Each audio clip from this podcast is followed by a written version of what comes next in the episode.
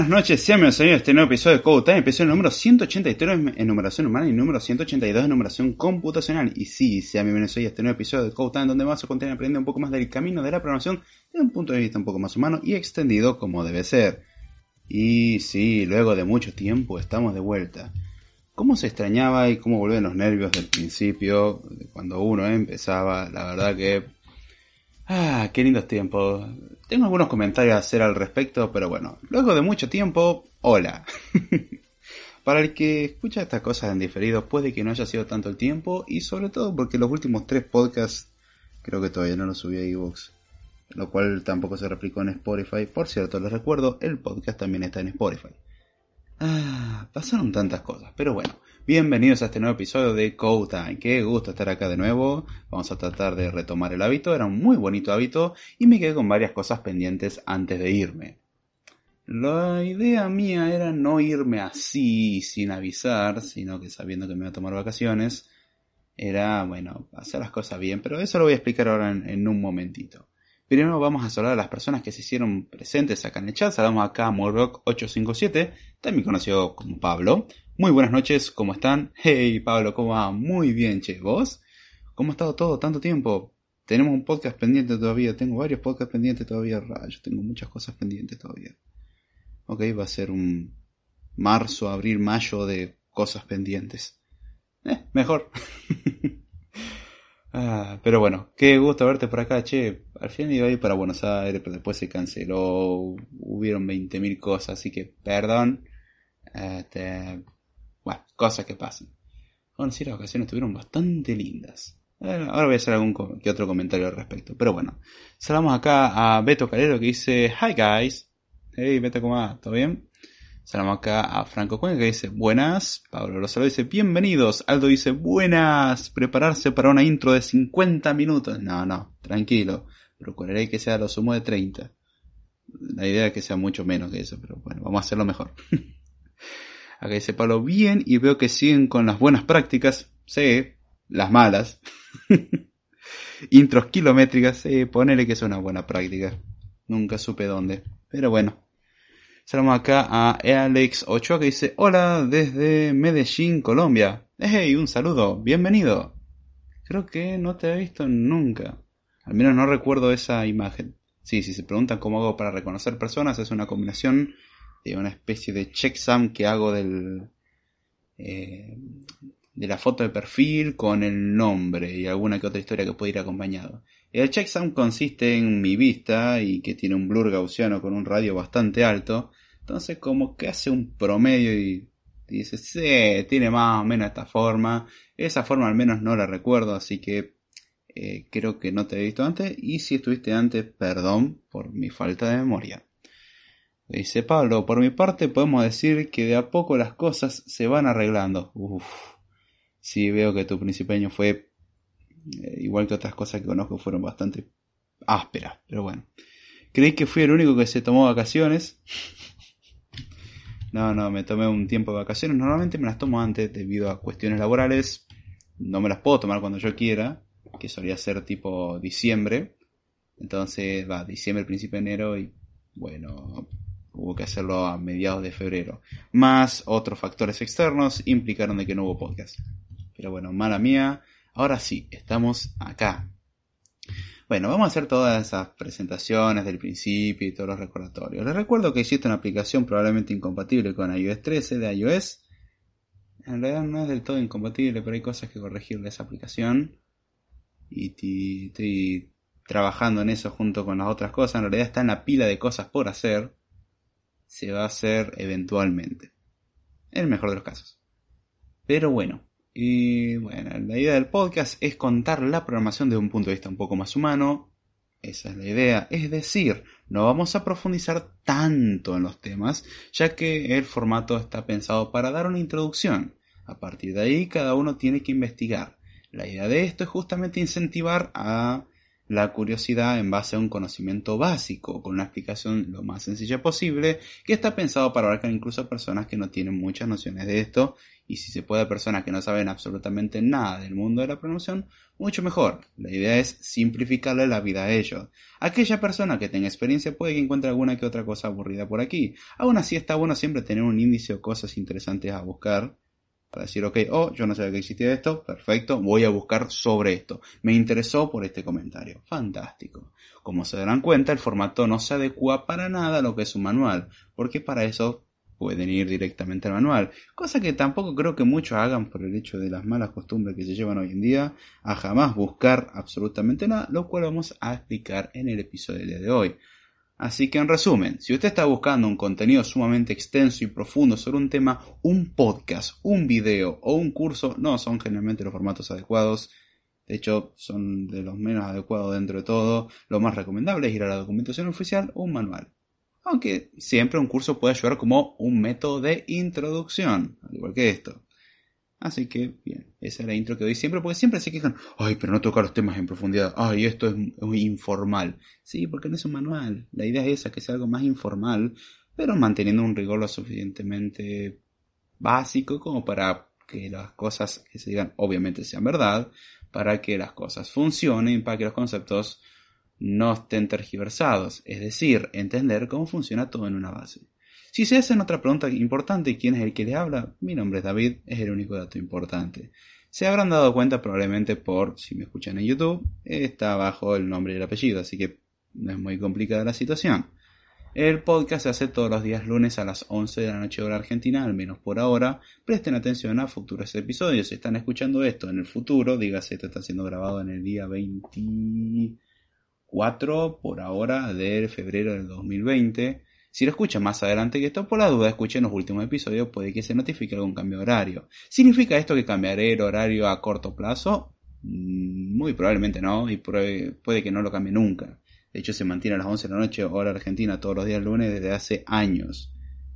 Así que no, no sé, no se hagan tanto problema por eso, pero presten atención a esos detalles. Son cosas que para mí, por lo menos el sentido común me dicta de que funcionan así, Después voy al mundo real y digo que el sentido común no, dicta absolutamente nada, así que es mejor no tener eso en cuenta. Eh, pero bueno, y luego todo ese bla bla bla, vamos a seguir leyendo algunas cosas. Dice Franco Cuenca. Una consulta. Si iniciarías una app gratuita para recomendar alimentos, ¿usarías tus conocimientos o buscarías a un equipo de nutricionistas y mm, gastronómicos? Ok si haces una app gratuita para recomendar alimentos, cuanto más cercano a un dato profesional, mucho mejor. Depende de lo que puedas conseguir. Obviamente está bueno tener tu propio conocimiento, pero creo que un experto va a saber más que vos. No necesariamente, pero suele darse el caso. En tal caso, cuanto más cercano a alguien con expertise, mejor. Uno puede cumplir la rol perfecta de desarrollador y otro puede cumplir la rol perfecta de tener la información. Si se puede hacer eso, ya les digo, es muy bueno. Si no se puede, está bien con recolectar información y utilizarla. De hecho, es una buena herramienta para aprender, tanto la escritura como el crear aplicaciones o cosas así, nos obligan a aprender sobre muchas cosas. De hecho, cualquier persona que haya desarrollado un software sin querer, aunque sea, habrá aprendido un básico del el conocimiento de dominio del área de la aplicación a que está trabajando. Si está haciendo una aplicación médica, va a aprender cosas sobre medicina básicas, aunque sea, si tiene un mínimo grado de curiosidad. Si está haciendo una aplicación sobre cursos, va a aprender algo básico sobre cómo se presentan los cursos. Si, o sea, a medida que uno va viendo distintos eh, temas en particular, uno se va a encontrar con el detalle de, oh, entiendo un poco más del área, a pesar de esa no ser mi expertise. Y eso es algo muy bueno, un valor agregado muy interesante pero este, siempre cuanto más experiencia tenga la persona, mejor. Y si es un experto en eso, mucho mejor. Eh, saludamos acá a Jennifer García. Ah, Jenny. Perdón. Em, dice, hello, hey Jenny, ¿cómo va? ¿Todo bien? Perdón por no haber leído todo, pero me acordé de, a mitad de parsing dije, oh, momento, me habían habilitado a usar un diminutivo o Jennifer. Salamos a ver acá Josué medio dice, hola, buenas noches, ¿cómo están? ¿Todo bien vos? Dice, ¿cómo va la vida de los programadores? Eh, vivo, por ahora. Acá dice Franco Cuenca, perdón que me meta, pero lo ideal sería que usen los conocimientos que uno tiene para hacer la app y apoyarse en los especialistas en nutrición. Totalmente de acuerdo, Pablo. Totalmente de acuerdo. Saludamos acá a Facundo Graves que dice, buenas. Hola Facundo, ¿cómo va? Ah, qué movimiento lindo, interesante. Bien, estoy probando con algunas variaciones mínimas, las cuales probablemente no se notan, como por ejemplo el título tiene una variación comparado a prácticamente todos los títulos utilizados al momento. La variación no es muy grande, pero eh, sirve. Y algunas configuraciones del OBS Studio, así que quiero ver qué tal funciona esto. Por la duda estoy grabando en paralelo con Audacity, debido a que no tengo ganas de que eh, se me corte el audio. Ah, eso ya voy avisando. Si se corta y no lo puedo reanudar por problemas de internet o lo que sea, voy a seguir grabando. Este, ya vengo demasiado tiempo sin hacer podcast, así que bueno, vamos a hacer eso. Si tienen alguna pregunta pueden dejarla, no hay ningún problema, se responderá y puede que alguna la postergue más cerca del final del podcast, ya que quiero tratar el tema para aquellos que vinieron por el tema en particular, pero las dudas igual las voy a consultar. Al final del podcast voy a hacer como un área de preguntas, como hice en su tiempo, y hace mucho que no hago. A ver, wow, Stream Health, excellent. Mmm Toco madera igual. Gracias YouTube por decir que esto va bien. Nunca me tiró ese reporte. Haber bajado el Ready y haber subido la resolución puede que haya ayudado. Ah, pero bueno. Bien. Acá dice, perdón, no se aclararon si la app era para buenas o malas recomendaciones nutricionales. Muy buen punto. Tenés razón. Asumí por defecto que era una buena aplicación que sea lo más razonable. Pero si es para malos consejos nutricionales, pongo una recuperación de videos de YouTube de 20.000 youtubers que son youtubers y tiene que ser importante que se autoidentifiquen como influencers. Que den consejos sobre nutrición, moda y todo eso, ya tiene la aplicación de malos consejos garantizada. Dice Pablo, por cuestiones totalmente egoístas, te comento que me gustaba que los títulos esté primero el code time. Me gusta, lo tomaste como una función, code time, y toma como parámetros la x, siendo la x un número entero. Más precisamente un número entero sub cero. Ah, un natural sub cero. Un entero positivo. Muy bien. Eh, la próxima no digo nada y voy a dejar que se den cuenta. Dice Franco Cuenca, claro, el presupuesto es limitado para hacer contratos con profesional y eso. Pero me gustó el inicio que tuvo eh, Pinterest. Quizás use eso. Sí, o, sea, ya te digo, si quieres un grado de excelencia, hacer cosas por tu cuenta va a tener un límite. Ahí lo que suele pasar generalmente es que te complementas con personas que conoces que saben de eso y de última como que sumás auspicio de un lado y o sea intercambias por alguna otra cosa no necesariamente dinero sino poner el nombre de quién están las cosas y todas esas cosas. O sea, se puede agregar mucha más eh, cosa interesante a la aplicación. Obviamente depende de la confianza que tengas con el profesional. Y generalmente no la harías por tu cuenta, sino que la harías, eh, si quieres un grado de profesionalidad en esto, eh, la harías por encargo más que nada. O sea, te la encargarían. No es que vos estás buscando hacer eso, sino que te buscan a vos para hacer eso. Que es muy diferente. Pero bueno, si, si no tenés eso, hacerlo por tu cuenta no es una mala idea. Lo único que tenés que tener precauciones. Acá dice Pablo, más que nada porque así se puede ordenar mejor desde el más antiguo al más nuevo. Es un buen punto. Ojo, en ebooks va a mantener el formato original. En YouTube es el único que va a mantener ese formato. Este, simplemente porque en YouTube cuando lees los títulos YouTube es complicado y desde el formato clásico es poner el nombre del programa al final. Lo cual hasta cierto punto puede generar un poco de confusión dependiendo del carácter que se utilice despaciado. Hay veces que no se utiliza ninguno, entonces eso es un problema. Pero bueno. Em, es un experimento. Puede que después reanude lo mismo y le puedo editar los títulos a todo y ya está. Eh, pero bueno. Bien. ¿En qué iba con todo esto? Stream Health, Stream Settings. ¿Y dónde estaban los detalles de esta cosa? No me acostumbro todavía a esto. Ok, 17 minutos. Wow, ¿cómo va esto? Ah, sí, bueno, un breve resumen del por qué las cosas terminaron mal y ahora reanudamos. Bueno, resulta que antes de irme de vacaciones, como ya les comenté antes, me tomaba las vacaciones tipo principios de enero hasta mediados de enero, que más o menos como cuando se cumplía el aniversario del podcast. Problemitas que tuve, estoy laburando, entonces implica que eh, me tengo que ajustar a jornadas laborales y a que no me puedo tomar las vacaciones cuando se me cante.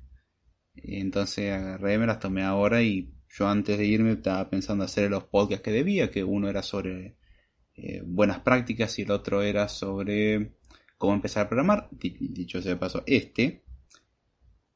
Y el problemita que tuve fue varias cuestiones personales que me impidieron el día, el lunes anterior, a tomarme las vacaciones, justamente grabar. Entonces me fui a un lugar donde no había internet, como para hacer un streaming. Y bueno, te aproveché y desconecté la cabeza un tiempo. Fue precioso. La verdad que no hice para nada lo que, lo que hacen los turistas, pero... Ah, qué bien que la pasé. Estuvo lindo. Tranquilo, caminé, parques, etcétera, lectura. No se imaginan lo hermoso que fue. Por lo menos yo encuentro belleza en eso. Sacando ese tema personal, ahora sí reanudamos, después de ese periodo de ausencia, el podcast. Y la idea es seguir con esto lo más que se pueda. Ah, dice, mientras deje los XML con el orden anterior, vamos bien. Sí, el XML lo genera Evox cada cierta cantidad de tiempo, una cantidad de tiempo totalmente arbitraria, aunque cuando modifica algunas cosas a veces que no se regenera, entonces tenés que pedir el soporte técnico de Evox, regenerame el archivo del feed RSS. Pero sí, el XML se mantiene en la misma estructura supuestamente. O sea, los anteriores no se tocan. Y no, si te basas en el feed, no vas a tener problema alguno. Se va a mantener orden perfectamente. Lo que pueden cambiar son los títulos. Así que de última utiliza el GUID, que es el identificador único de episodio del feed RSS. sí, lo digo porque tuve que manejar con eso con la aplicación de CodeTime. Es el truquito. O tratar de parsearle el ID en, en los datos que te da, porque podés parsearlo, pero nada, quédate con el GUID, es mucho más simple. GUID diferente implica episodio que no existe. Y listo. Mm, y bueno, ya luego esto, viendo con las preguntas y las preguntas que vengan a partir de ahora, algo que estén estrictamente relacionadas con el tema, las voy a dejar para el final. Y comenzamos con el podcast. Ah, puede que ya ahora no se escuche tanto la jarra, tengo un vaso bastante grande acá al lado que ya dejé preparado de antes, así que... Bien, este antideslizante que tiene abajo es buenísimo. Si viste cuando agarras un vaso de mini pimer y lo convertís en tu vaso de agua, eso. Dice, eh, ¿cómo aprendiste a programar? Ah, para, para, hay una pregunta anterior. Eh, Franco Cuenca dice, ¿qué elegirías? ¿Aprender ruso o Golang? Mm, y en la programación definitivamente Golang. Eh, en el mundo internacional el ruso creo que sería algo muy interesante. No encuentro hasta el momento algún atractivo, aunque como comentaré, este, bueno, hay varias cosas que en su tiempo no lo encontré atractivo y ahora lo veo muy interesante, así que... ¿eh? Puede ser, pero depende del contexto. José Umaña dice, ¿cómo aprendiste a programar en C? Un libro, documentación. Imagino que requiere mucha paciencia al iniciar el aprendizaje. Lo aprendí porque me lo encajaron en la cabeza el libro y no porque lo haya leído entero. De hecho, nunca lo terminé de leer. Pero básicamente mm, en dos semanas tuve que aprender a... No, para ser más sincero, ah, en, un mes ya tenía que estar manejando punteros como un maestro. Cuando todavía no sabía nada. Eh, es el aprendizaje a la fuerza. Dígase lo que padece uno cuando va a un país el cual no maneja el idioma. Es impresionante la velocidad que uno puede aprender el idioma. Obviamente, si no le interfiere algún familiar o amigo el cual le haga de traductor siempre. Porque si no ahí es donde uno se estanca y nunca aprende nada. Pero si uno está obligado a aprender, es impresionante la velocidad que uno puede aprender. Está obligado. Es supervivencia. Ahí uno se olvida de esas excusas. Ay, no, no tengo ganas ahora, no puedo. Directamente no te queda otra opción. Entonces, en ese caso aprendes rápido. Igual el concepto de punteros, hasta que lo maduré bien y lo entendí bien, tomó por lo menos un año. Pero. y no era tan complicado el concepto. Lo único que unos. nuevamente encontré algunos grafismos muy buenos para representar todos esos datos. y que ayudan a explicar todo de una forma muy sencilla, obviamente teniendo ya ahora un panorama mucho más general.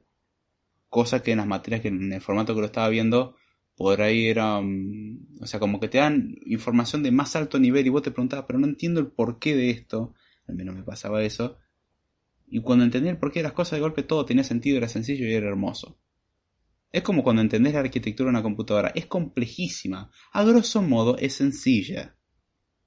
Entonces, una vez que entendés la parte básica, decís, está bien, esto está multiplicado por billones, oh, no, me fui un poco al cuerno, eh, por millones de veces, y obtenemos ese resultado decís, wow, la base es sencilla, la idea general es sencilla, obviamente la implementación es mucho más compleja, pero con eso me alcanza para entender un montón de cosas. Esa fue la forma en que lo aprendí. Un poco de documentación, un poco de práctica, un poco de fallos del compilador, un poco bastante fallos del compilador, darme la cabeza contra la pared, ver código de otro y así. Y que es la forma que aprendí todas las cosas al fin y al cabo. De la mejor manera. No, la jarra era un actor secundario del podcast. Ahora tengo una botella que suena como botella de bebida alcohólica. Así que no sé qué es mejor. Te juro que no es una botella con bebida alcohólica, es agua. Si fuese con bebida alcohólica se notaría definitivamente. Saludamos al jefe que dice, hola a todos, hola jefe, ¿cómo va? ¿Todo bien? Y bueno, ahora sí, eh, vamos a... Estoy feliz, va a ser la película del Amanecer de los Muertos 2, espero que sea buena. Bueno, esperen nomás. ¿Qué aprendimos de las segundas partes? ah, pero bueno. Bueno, vamos a comenzar con el tema del día de hoy. No sin antes dejar la marca en el podcast. Dígase dónde está, dónde está el editor. Acá está. Muy bien, y este arranca como en el minuto 25. Eh, comparado con otra vez es bastante bien. La magia comienza en el minuto 25. Está. Save.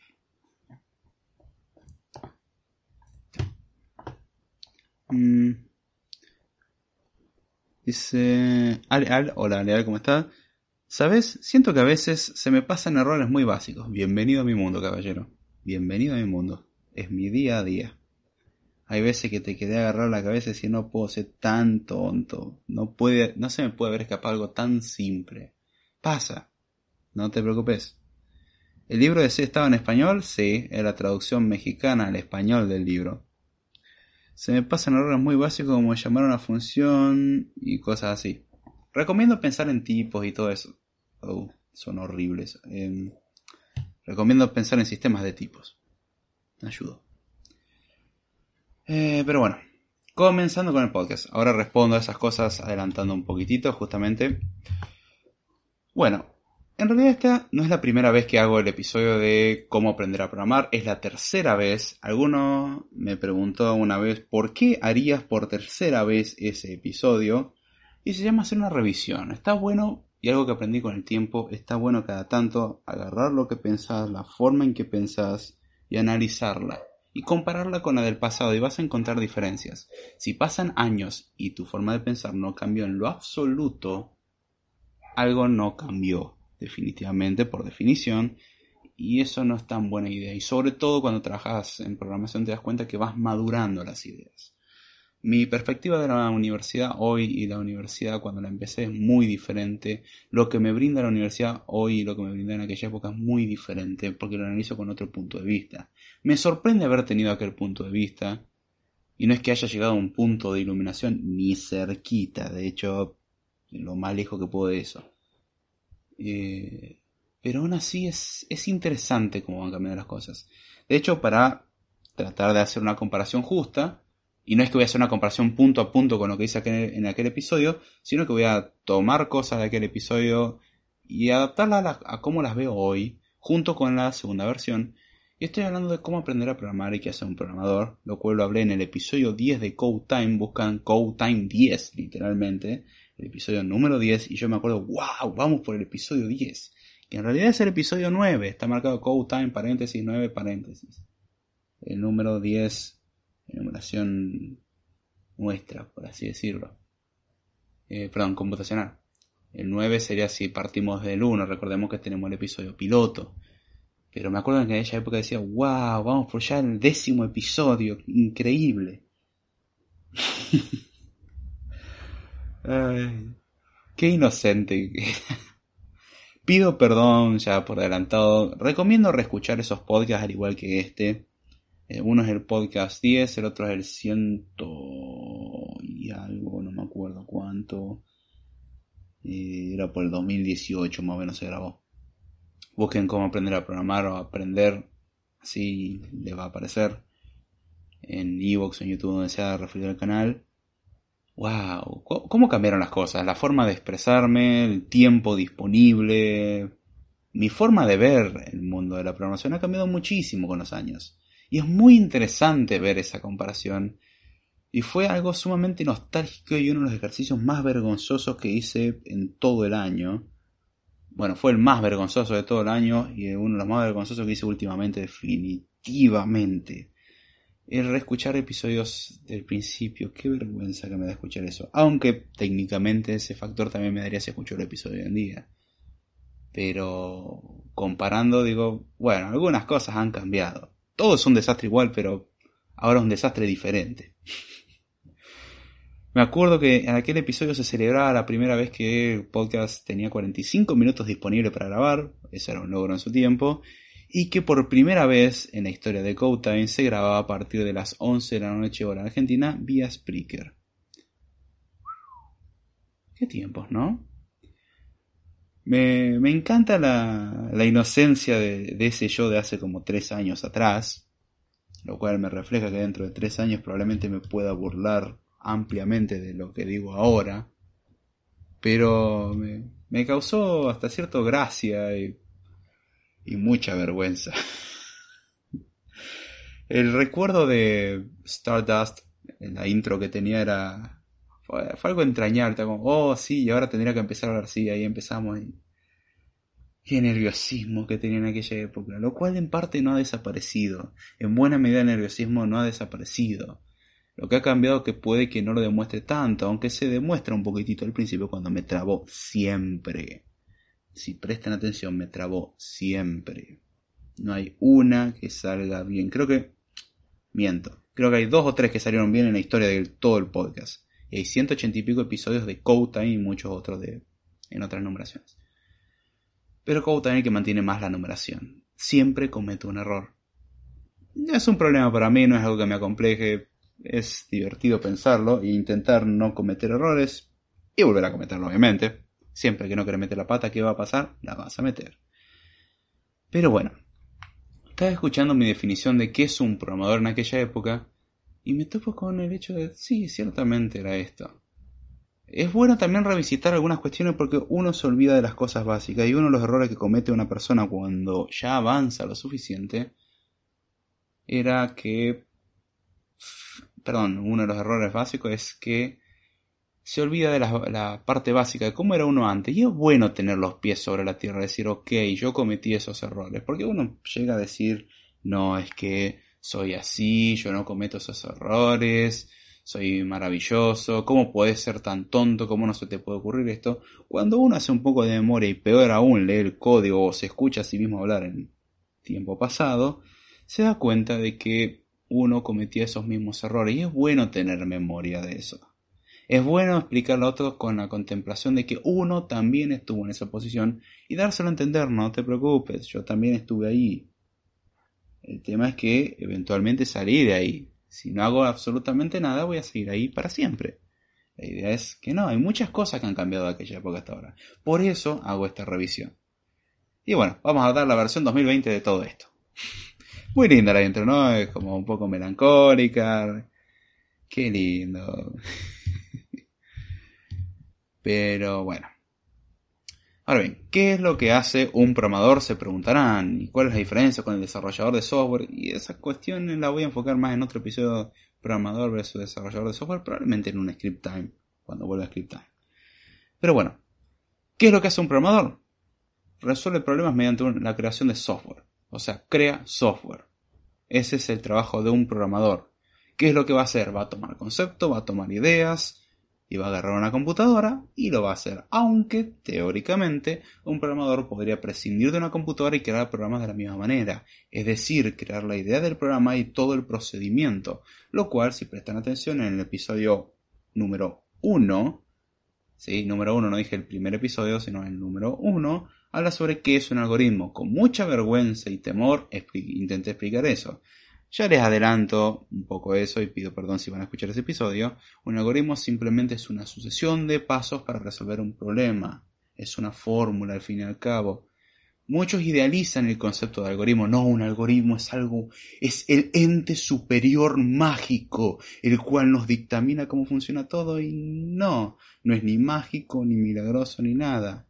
Una receta es un algoritmo. Eh, escucho la, frase de tenés que pensar el algoritmo. en realidad es combinar piezas y técnicamente es un algoritmo. Eh, pero no, no idealizarlo tanto, no enfatizarlo tanto. Hay que pensar cómo hacer las cosas. Es lo importante. El algoritmo justamente es esa descripción. Son los pasos que uno va a realizar. Ahora, ¿qué es lo que hace uno como programador? Va a crear programas, justamente. Va a hacerlo mediante escribir código, va a hacerlo mediante tener conocimiento obviamente básico de un montón de cosas que vamos a comentar ahora y cómo aprenderlas. Va a necesitar de todo eso, pero simplemente lo que hace es, es resolver problemas mediante escribir software. Al menos esa es mi perspectiva. Y ese es otro de los problemas. No hay un único concepto. De hecho, también se confunde el concepto de coder con programador entiéndase como coder, alguien que escribe código. ¿sí? De ahí que sale la transliteración en español de codear. Mientras que este, no es exacto. O sea, codear es alguien que escribe código. Para codear podemos poner un mono. Eventualmente va a escribir algo interesante. Y viendo la calidad de código que hay veces que me toca ver, digo, no sé si no pusieron un mono ciertamente a hacer este código. Lo cual no es para ofender a nadie que esté empezando. Es obvio que cuando uno va a estar empezando va a escribir cosas horribles. Pero la idea es que mejore. Si después de 10 años no mejoró nada es porque algo malió sal, definitivamente. Es simplemente eso. No hay que confundir, por lo menos de mi punto de vista, lo que es coder con programador. Y eso es algo que se nota en muchas publicidades, sobre todo estadounidenses, de Bill Gates, de Steve Jobs, de Tim Cook, de Mark Zuckerberg y otros que dicen todo el mundo debería aprender a programar. Y hay veces que son un poco más precisos. Escribir código es una de las habilidades más importantes. ah, momento. No es lo mismo. En uno creas programas, sí. pero está bien, los programas se, escriben, se hacen escribiendo código. Sí, pero el que escribe código no necesariamente sabe hacer cosas bien. No necesariamente sabe razonar, no necesariamente sabe plantear bien los problemas simplemente sabe escribir código, sabe copiar y pegar respuestas de Stack Overflow, lo que le lleva a que es totalmente dependiente y es un inútil. A largo plazo es un inútil. A corto plazo funciona. El problema es que funciona por azar, básicamente. Hasta ahora viene pegándole una racha bastante buena de un montón de combinaciones las cuales salieron relativamente bien, pero puede que después tengamos que arreglar o modificar muchas cosas y uno diga yo no sé cómo funciona esto porque yo no lo escribí. Yo solamente copié y pegué. Entonces ahí es donde hago una distinción entre el concepto del que escribe código y el que programa. El que programa escribe código. Pero el que escribe código no necesariamente va a programar en el sentido más amplio de la palabra. Sí, va a crear programas por azar. Muchas veces. Lo que va a hacer es tomar instrucciones, componentes básicos que van a, a dar distintos lenguajes, distintas herramientas que vamos a tener en el mundo computacional básicamente para combinarlas y generar cosas más complejas, hasta tener eventualmente nuestro problema resuelto. Esa es la idea de lo que hace un programador. Ahora bien, ¿qué prerequisitos hay para ser un programador? ¿Acaso hay que ser un genio para ello? La respuesta es no. Tengo un perfecto ejemplo para eso. Yo no me considero ni cerquita un buen programador. Me falta tanto. No soy un genio. No me destaco mucho por eso, ni cerquita. Ya quisiera uno. No, hay gente que tiene mucha mejor capacidad que yo. Que le va mucho mejor que a mí. Y no es envidia ni nada, simplemente hay gente que sale mucho mejor. Y como siempre pasa, recordemos, si uno piensa que es bueno en algo, siempre existe un asiático el cual es mejor. Así que no, no vayamos con esos, ah, necesito ser un genio. No, es que yo no soy un genio y no tengo una carrera universitaria. la carrera universitaria ya lo voy a, a tratar ahora. Pero no, no es necesario ser un genio. Vamos a ver ahora cuáles son los requisitos, pero estos son algunos prerequisitos que algunos se preguntarán, ¿realmente esto es necesario? Y la respuesta a todo esto es depende y no. En el caso de ¿es necesario ser un genio? No, ayuda mucho, ciertamente, pero no, no es necesario. ¿La edad acaso es un factor significativo? No por la edad en sí. Si uno tiene dificultades para pensar, no importa si tiene 10, 30, 90 años, no nos importa. Si uno no puede pensar, olvidémonos de programar. ¿sí? La programación es una tarea que requiere uso de la cabeza. Si uno, por la razón que sea, puede ser la edad, por alguna enfermedad o por alguna deficiencia, no puede pensar ni razonar, olvidémonos del resto. O sea, ¿significa eso que si me cuesta a mí más que a los demás las cosas no puedo programar? No. O sea, justamente, va a requerir muchísimo más esfuerzo. Ahora, una persona que ni siquiera puede moverse, que ni siquiera puede razonar cuánto es 2 más 2, difícilmente va a poder programar. Pero la edad no es un factor, me dirán, no, pero la industria. Eh, el tema de la industria es, siempre se puede conseguir trabajar en, esta rama, hay trabajo para tirar para arriba, de lo que depende de nuestra habilidad, o sea, de lo bueno que estemos trabajando. Si somos malos trabajando, no importa la edad, no nos va a ir muy bien. Si somos buenos trabajando, eso es otro cantar. Eso y saber trabajar, o saber defenderse, saber buscar. Tener ganas de hacer cosas, porque si no, no sirve. Pero decir tengo 30 años, tengo 40, tengo 50 años, no es un factor que determine que uno no puede programar. Obviamente, cuanto más joven, mejor. Pero si recordamos, los primeros programadores en realidad se dedicaban a otras cosas. O sea, no se dedicaron a la computación porque adivinen que en esa época la gente no tenía acceso a las computadoras. Voy a los tiempos de Alan Turing y siguientes. No había acceso a las computadoras. ¿Quiénes eran? Eran ingenieros, eran licenciados, eran gente que se dedicaban a cualquier otra cosa. Pero tenían una metodología de trabajo. ¿Qué pasa? Esa gente se les enseñó a usar una máquina, la aprendieron a usar bien y fueron los primeros programadores. Felicitaciones. Las cosas han avanzado mucho y se han simplificado muchísimo. Así que la edad no es un condicionante. ¿Tengo que saber reparar computadoras para aprender a programar? No, pero ayuda. ayuda a que no le duele el comentario, che, usted que sabe programación, ¿no me arregla la computadora? Dicho ser de paso, es una de mis características, sí sé arreglar computadora, entonces cuando me dicen, che, ¿sabes arreglar computadora? Sí, esto es lo que sale no tengo problema en arreglártela, es un trabajo más. De hecho, no me aburre en lo absoluto. Además que después de un tiempo uno le agarra la mano y... Y de hecho, al igual que el debugging me gusta por el hecho de que muchas veces eh, es un misterio el problema. Entonces tengo que ir rebuscando entre las partes internas, ver qué es lo que tiene, cuál es la causa. Tengo que buscar cuál es el problema. Y eso es lo que me gusta. Entonces, no me resulta algo horrible. Más complicado es interactuar con el ente dueño del equipo, pero bueno, esa es otra cuestión. Ahora bien, con el tema de reparación y ahí me engancho un poco con la parte de hardware, ¿es necesario saber cómo funciona el hardware? Depende. Ahí es donde voy a ir con una de mis típicas muletillas, depende. Hay dos grupos de desarrolladores, yo por lo menos los categorizo en dos grupos grandes, los que desarrollan a nivel de sistemas eh, de bajo nivel y cosas de alto nivel. Sistema de bajo nivel, dígase sistemas operativos, sistemas embebidos, etc. De alto nivel, aplicaciones de esto, mobile, servidores, son cosas que no tocan el hardware. Si uno tiene que tocar el hardware, obviamente conocimiento del hardware es necesario. Si uno lo que hace es una página web, el conocimiento del hardware no nos ayuda mucho, nada.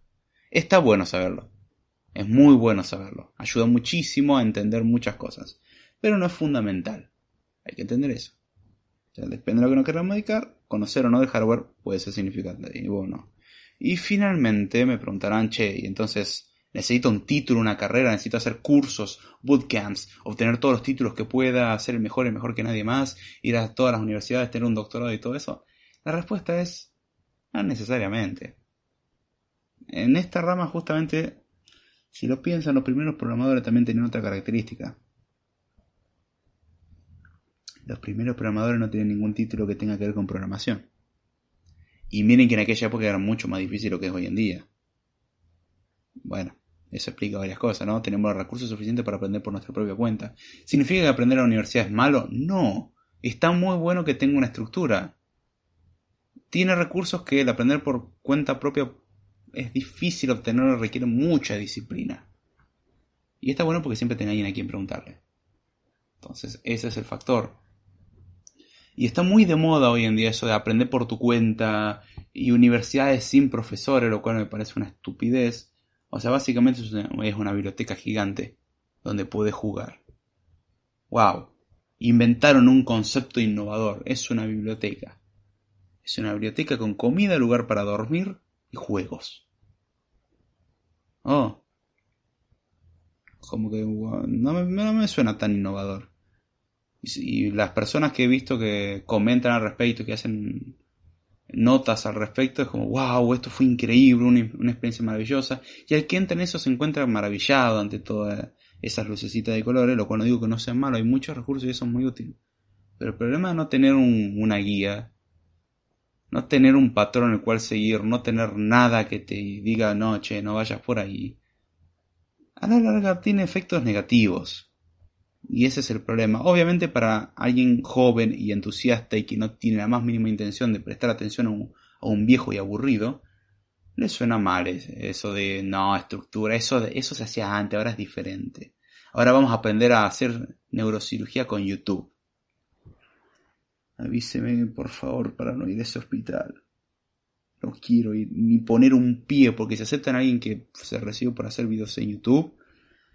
Eh, bueno, no, no quiero saber la cantidad de muertes que va a haber a partir de ese momento. Como mínimo. Y curiosamente creo que nuestra sociedad eventualmente va a terminar en ese punto gracias al grado de idiotez que tenemos hoy en día. Pero bueno, eso ya es otra cuestión y más una opinión personal. Pero un título no nos brinda como el ser un ente superior. Ayuda mucho, hay veces para respaldar algunas cuestiones y para ciertas empresas es necesario. Pero no es algo fundamental. Está bueno tenerlo, pero no nos vamos a morir si no lo tenemos. Entonces me preguntarán, ¿qué es lo que se necesita para aprender en programación? Porque me está diciendo, está bien, eh, no tenemos que ser genio, no nos importa mucho la edad, reparar computadora no es un dato significativo, tener título, curso o eso no me representa por ahí tanto. Entonces, ¿qué es lo que necesito realmente? Fácil, querer aprender. no, no poner resistencia. Porque se va a topar uno ante conceptos nuevos, conceptos que uno no entiende, y requiere uno justamente ceder un poco y decir, está bien, yo hay cosas que no estoy acostumbrado a pensarlo de esta forma, voy a tener que pensarlo de forma diferente, porque es muy diferente la forma de pensar y se los garantizo. La forma que tengo de pensar ahora no es la misma la que tenía hace tres años, cuando empecé el podcast, y mucho menos hace seis años. Es muy, muy diferente. Mi, mi forma de procesar los problemas, mi forma de procesar el mundo en general ha cambiado. Se llama madurar. Se llama madurar ideas. Conceptos que uno los va teniendo y los va haciendo avanzar y los va conectando con otras cosas y va llegando, oh, momento. Si conecto esto y esto, llego a esta cosa nueva. Sea, el, acto, no estoy diciendo de siquiera meditar, el acto de pensar. El acto de reflexionar un poco. No entrar en algún curso de meditación, no, no Pensar, usar la cabeza, razonar, leer, buscar, cometer errores, corregir, etc. Aprender de los demás, enseñar a otras personas. Eso obliga a cambiar muchas cosas. Bueno, si uno no pone resistencia a eso y tiene la verdad, las ganas de aprender, y esto tiene todo lo que se necesita, de ahí además es darle para adelante. Algo que me preguntarán entonces, y bueno, ¿cómo comienzo? eso lo comento ahora, primero voy a leer los comentarios. A ver. Dice, Areal, ¿sabes? Siento que a veces me pasan errores muy básicos. Tranquilo, le pasa a todo el mundo. Aprender, aprende de ellos. Dice Facundo Graves, el libro de C estaba en español. no, para eso ya lo contesté. Eso ya lo leí. Pero estoy aprendiendo a programar en Python y los libros que encuentro en español me cuestan muchísimo entenderlos. En eso creo que Aldo te podría dar una mano. Estaba leyendo un par de libros y el... yo nunca leí un libro de Python. El único que leí fue una vez una recolección que era de la documentación. Y el resto lo leí en la documentación. O sea, me dio una intro nomás y el resto fui por mi cuenta. Em, no te puedo dar un review de algún libro específico porque no los he leído. Me gustaría leerlos para no aprender por ahí tanto Python, aunque siempre se aprende algo nuevo, eh, sino por el hecho de ver cómo lo explican. Porque veo ese comentario mucho que cuesta entender lo que dice en el libro y entiendo el punto. Nada se compara como lo explicaría una persona, puede personalizarlo. Acá dice Ale David, ¿has escuchado del hooking? Me suena, así que vamos a tratar de un ratito. Hawking. Hawking College. Ah, el Hawking, con una sola O. Ya, yeah, future students, current students, military eh, majors, blah blah. No, doesn't know. Apply online is quick and absolutely free. Sign up. Blah, blah, blah, blah. Um, Store cookies in your browser. Oh, thank you. I know you store cookies. Register model with the stuff. Alumni community feature students about. A ver. Hooking College was found in 1980, 1968 with a focus on environmental studies and giving students the hands-on learning experience and offered praise. Okay. Uh-huh. This was uh, I know. Yeah. Higher education.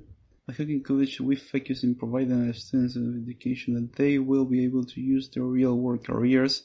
¿Dónde escuché esto antes?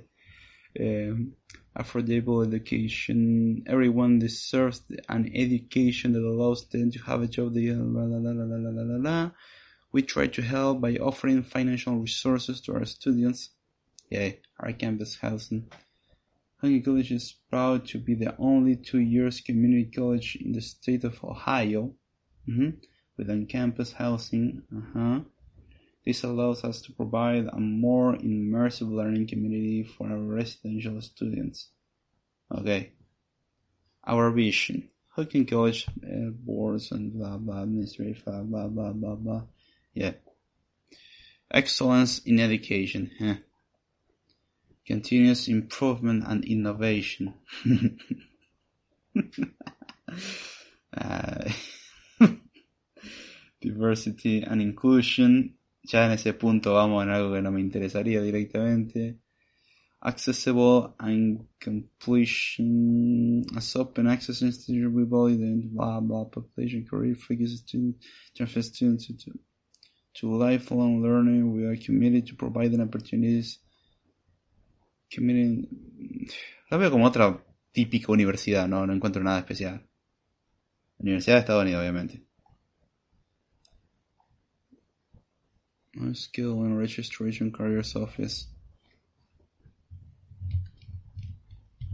Ok, no le encontré nada especial. No, no había escuchado nombrar al respecto.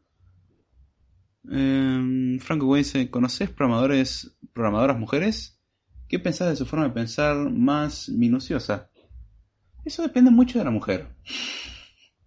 Como conocer, sí, de hecho traje un invitado una vez. Tienen que retroceder unos cuantos episodios para atrás, no les pienso decir cuál fue.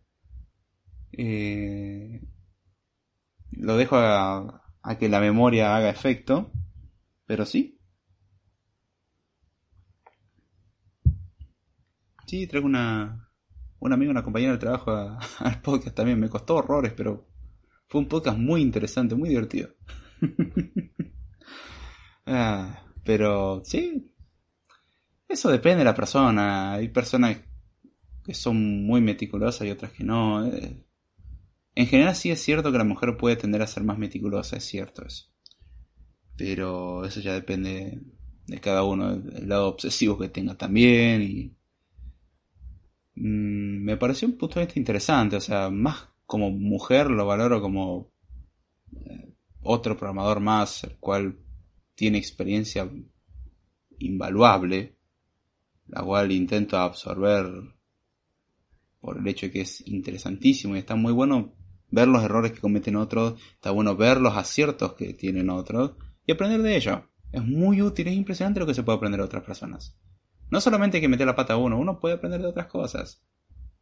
Pero mm, obviamente no hay nada como cometer el error uno, es darse la cabeza contra algo. Pero está bueno aprender de errores de otros. Y mm, no sé, no, no voy tanto por la distinción entre, bueno, porque es mujer. No, de hecho, cada persona tiene un punto de vista muy diferente. No voy a entrar con el ya que todo es cultural y no, no, pienso entrar en eso siquiera. A lo que me refiero es que justamente cada persona va a ver las cosas de un punto de vista diferente porque lo aprendió diferente literalmente. No es lo mismo como yo aprendí programación a como muchos aprendieron programación. Yo puedo plantear mi punto de vista. Y eso es lo que vamos a comentar ahora en un momento. Eh, de una persona que se dedica y trabaja en particular, se puede aprender muchísimo. De alguien que no tiene ganas de aprender y siempre está holgazaneando, bueno, no. Y trato de no, no perder por ahí tanto el tiempo en eso. Pero, Fausto Montiel dice, hace un año trabajo en programación y si bien realmente no desarrollo demasiado, es puro soporte, aprende mucho sobre el funcionamiento de una desarrolladora. Creo que es un paso importante en un coder. Mm, sí. Josué dice, por cierto, David. Ah, por cierto, lo voy a llamar por el nombre que me resulta más cómodo. Sepan disculpar. Si no les gusta, me pueden decir como quieren que lo llame.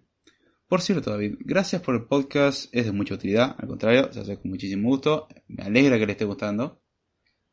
Eh, Josué sigue diciendo, aquí cabe recalcar que solo con mucho esfuerzo es posible comenzar a comprender los conceptos, luego la investigación resulta fundamental. No hay que esperar que el profesor nos solucione todo. Felicitaciones. Sentido común y una de las cosas más importantes que no se hacen. Acá dice Aldo, no tengo dilema en ayudar por Telegram porque escribir es, un suplicio. Está bien. Búscame en el chat de Telegram como Aldux. Ah, sí, les recuerdo, hay un chat de Telegram, un grupo que tenemos. Pueden participar, unirse, el enlace está en la descripción. Eh, les recomiendo si les interesan conversar de programación y muchas otras cosas más, y muchas otras cosas más, puede ser de cualquier cosa. Mientras que no insulten a los demás, pueden compartir recetas. Es muy bienvenido eso. Eh, no recetas de programación, sino recetas de comida, como alguna comida rica y sencilla para hacer, está muy bueno pasar el tip. Hey, somos seres humanos, también comemos. Acá dice Facundo Graves, dale.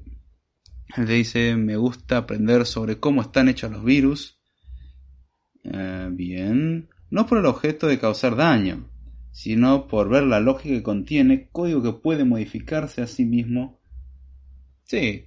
Eh, no sé si estás hablando de virus biológico, virus que ataca a entes biológicos o a virus de computadora. Igual ambos tienen esa característica en particular. Pero es interesante y es interesante ver cómo en realidad los antivirus no son tan poderosos muchas veces. Y cómo en realidad crear un virus es sumamente sencillo.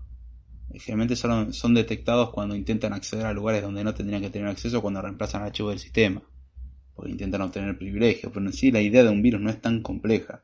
Lo complejo es hacer que se esconda bien eh, y que se ejecute de alguna forma, porque el usuario lo tiene que ejecutar o tiene que reemplazar para algo el sistema y depende de lo que quieras hacer, acceder a ciertos permisos.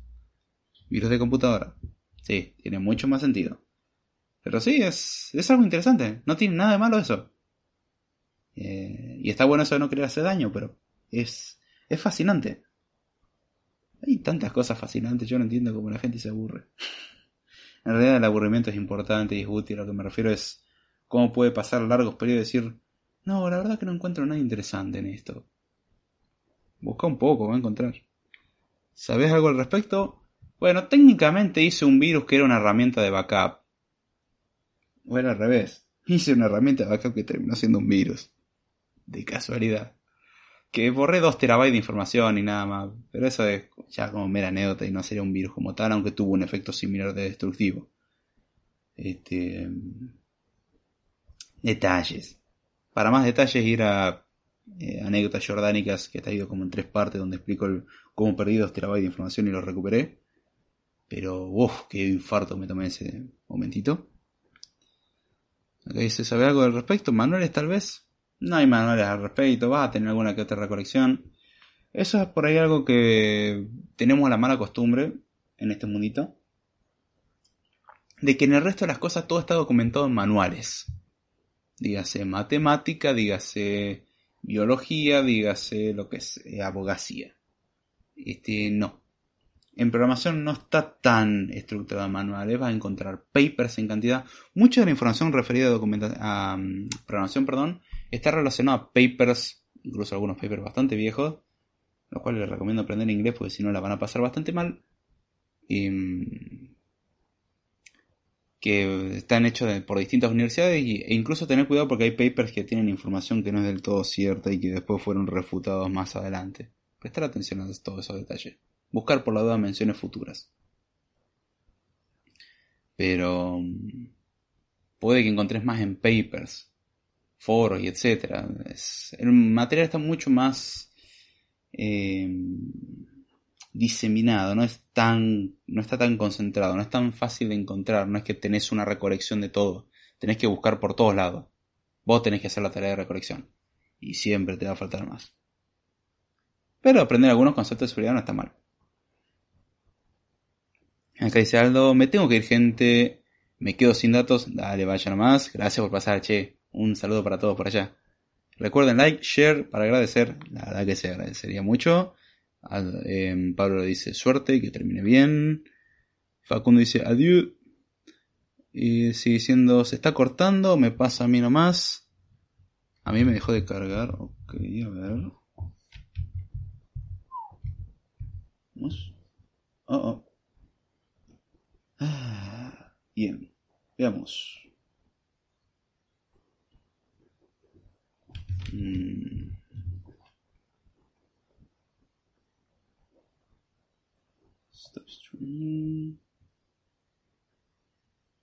A ver, ahí tendría que haber reanudado. Ok.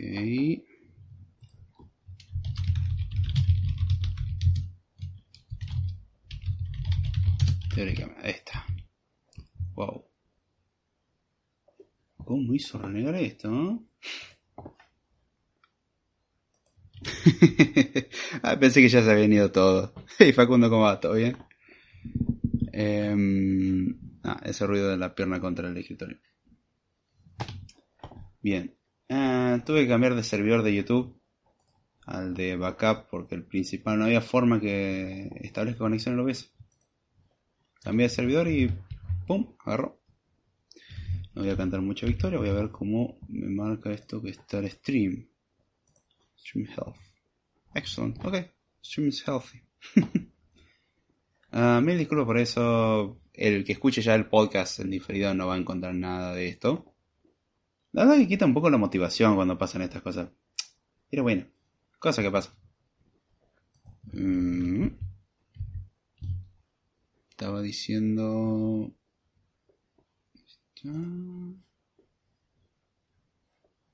Ok, técnicamente vamos en una hora. Wow, me pareció que era mucho más. Interesante. Bien, siguiendo con el tema y esperando que, bueno, eventualmente alguno que otro más se incorpore. De hecho, vamos a ver Analytics. Chrome Views. Ah, bien. En mi caso no volvió. Volvé a cargar por las dudas. Igual reviso esto. Stream Health, excellent again. Ahí está. Perfecto. Ah, bien. Lo que me costó.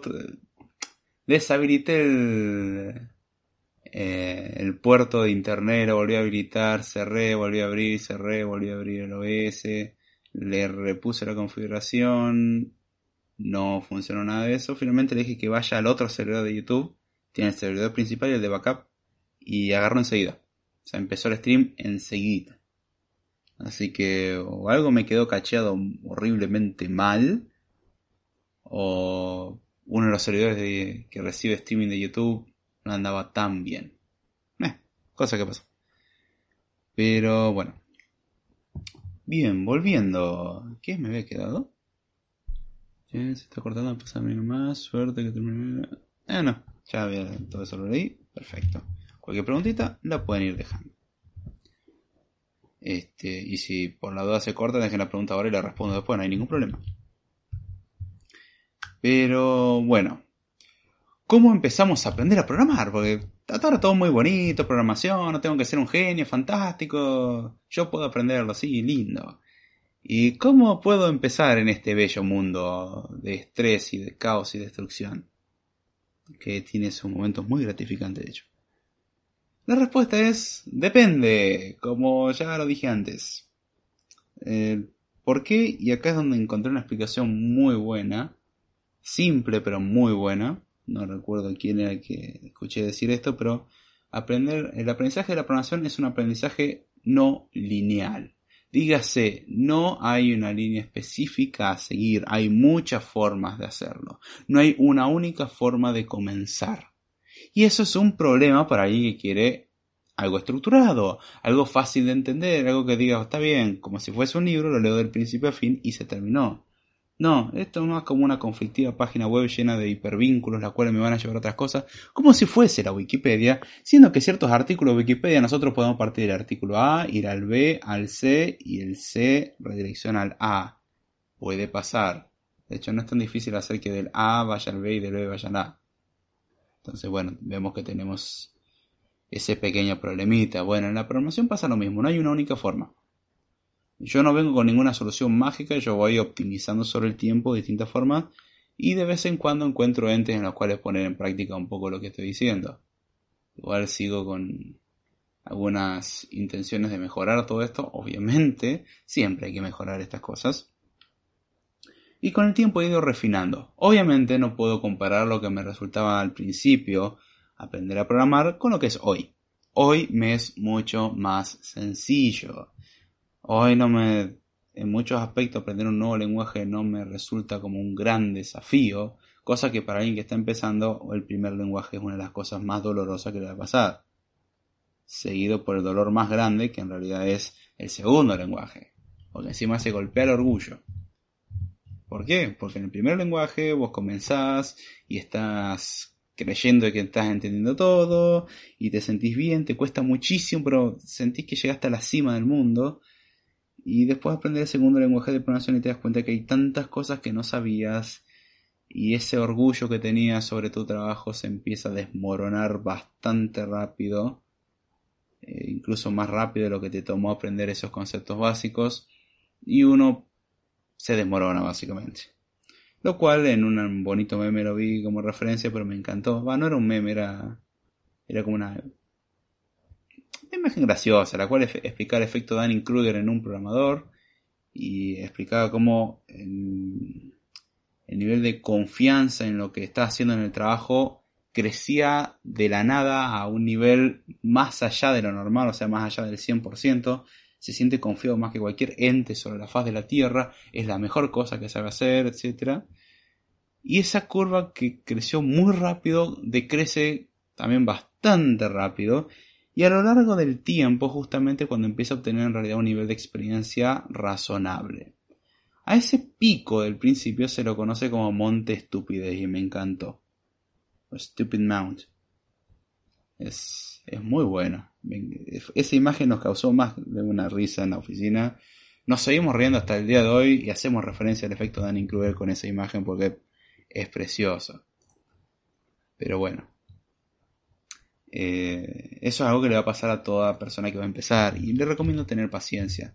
Y le recomiendo entender de que no hay una única forma. Yo voy a plantear alguna. Van a encontrar de que va a haber otra persona y decir yo les recomiendo ir por otro lado. Pero bueno, a todo esto hay que tener en cuenta también en qué nos queremos enfocar, si lo queremos hacer como algo académico como algo laboral. Uno puede decirme, y las dos cosas.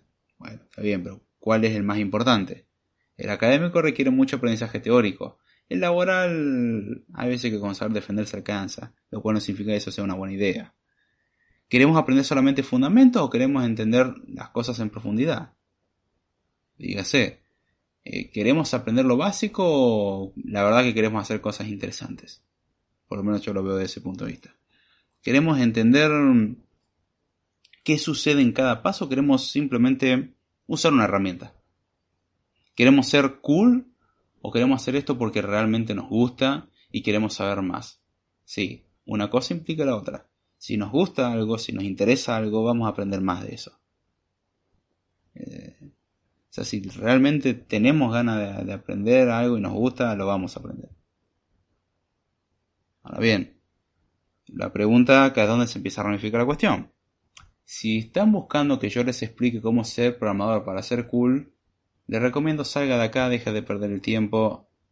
O como dijera mi yo del pasado, fuera. No le voy a explicar eso.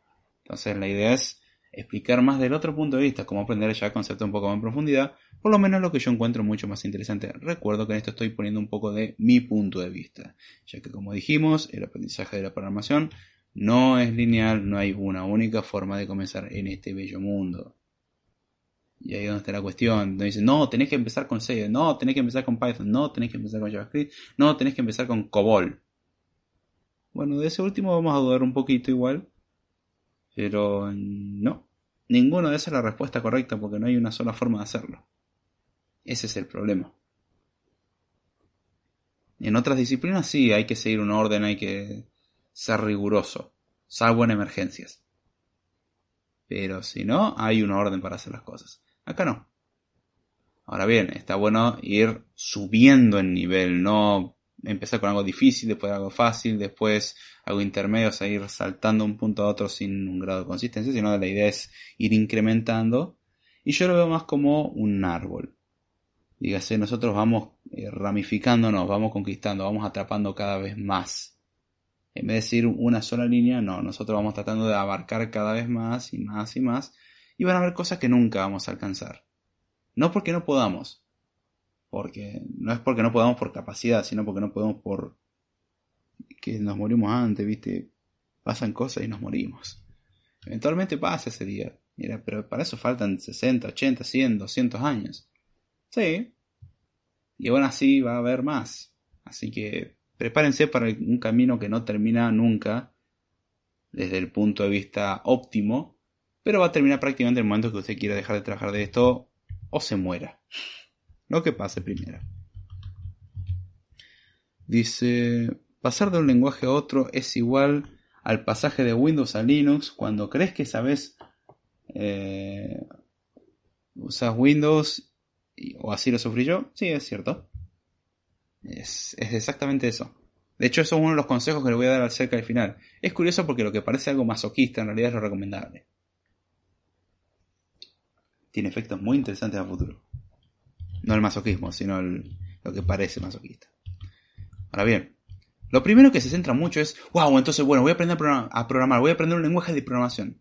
Que bueno, para que no sepa lo que es un lenguaje de programación, básicamente la computadora a bajo nivel funciona con binario. Todo el mundo más o menos tiene una idea de que eso pasa. Es como una cosa mágica que con unos y ceros puede hacer todo. No es tan mágico, es muy interesante ver cómo funciona eso. ¿A mí me sirve de algo trabajar con eso? La verdad que no. O sea, no lo he aplicado jamás en la práctica. Pero es fascinante. Lo estaba comentando eso con un familiar mío en particular que se dedica más a la parte electrónica.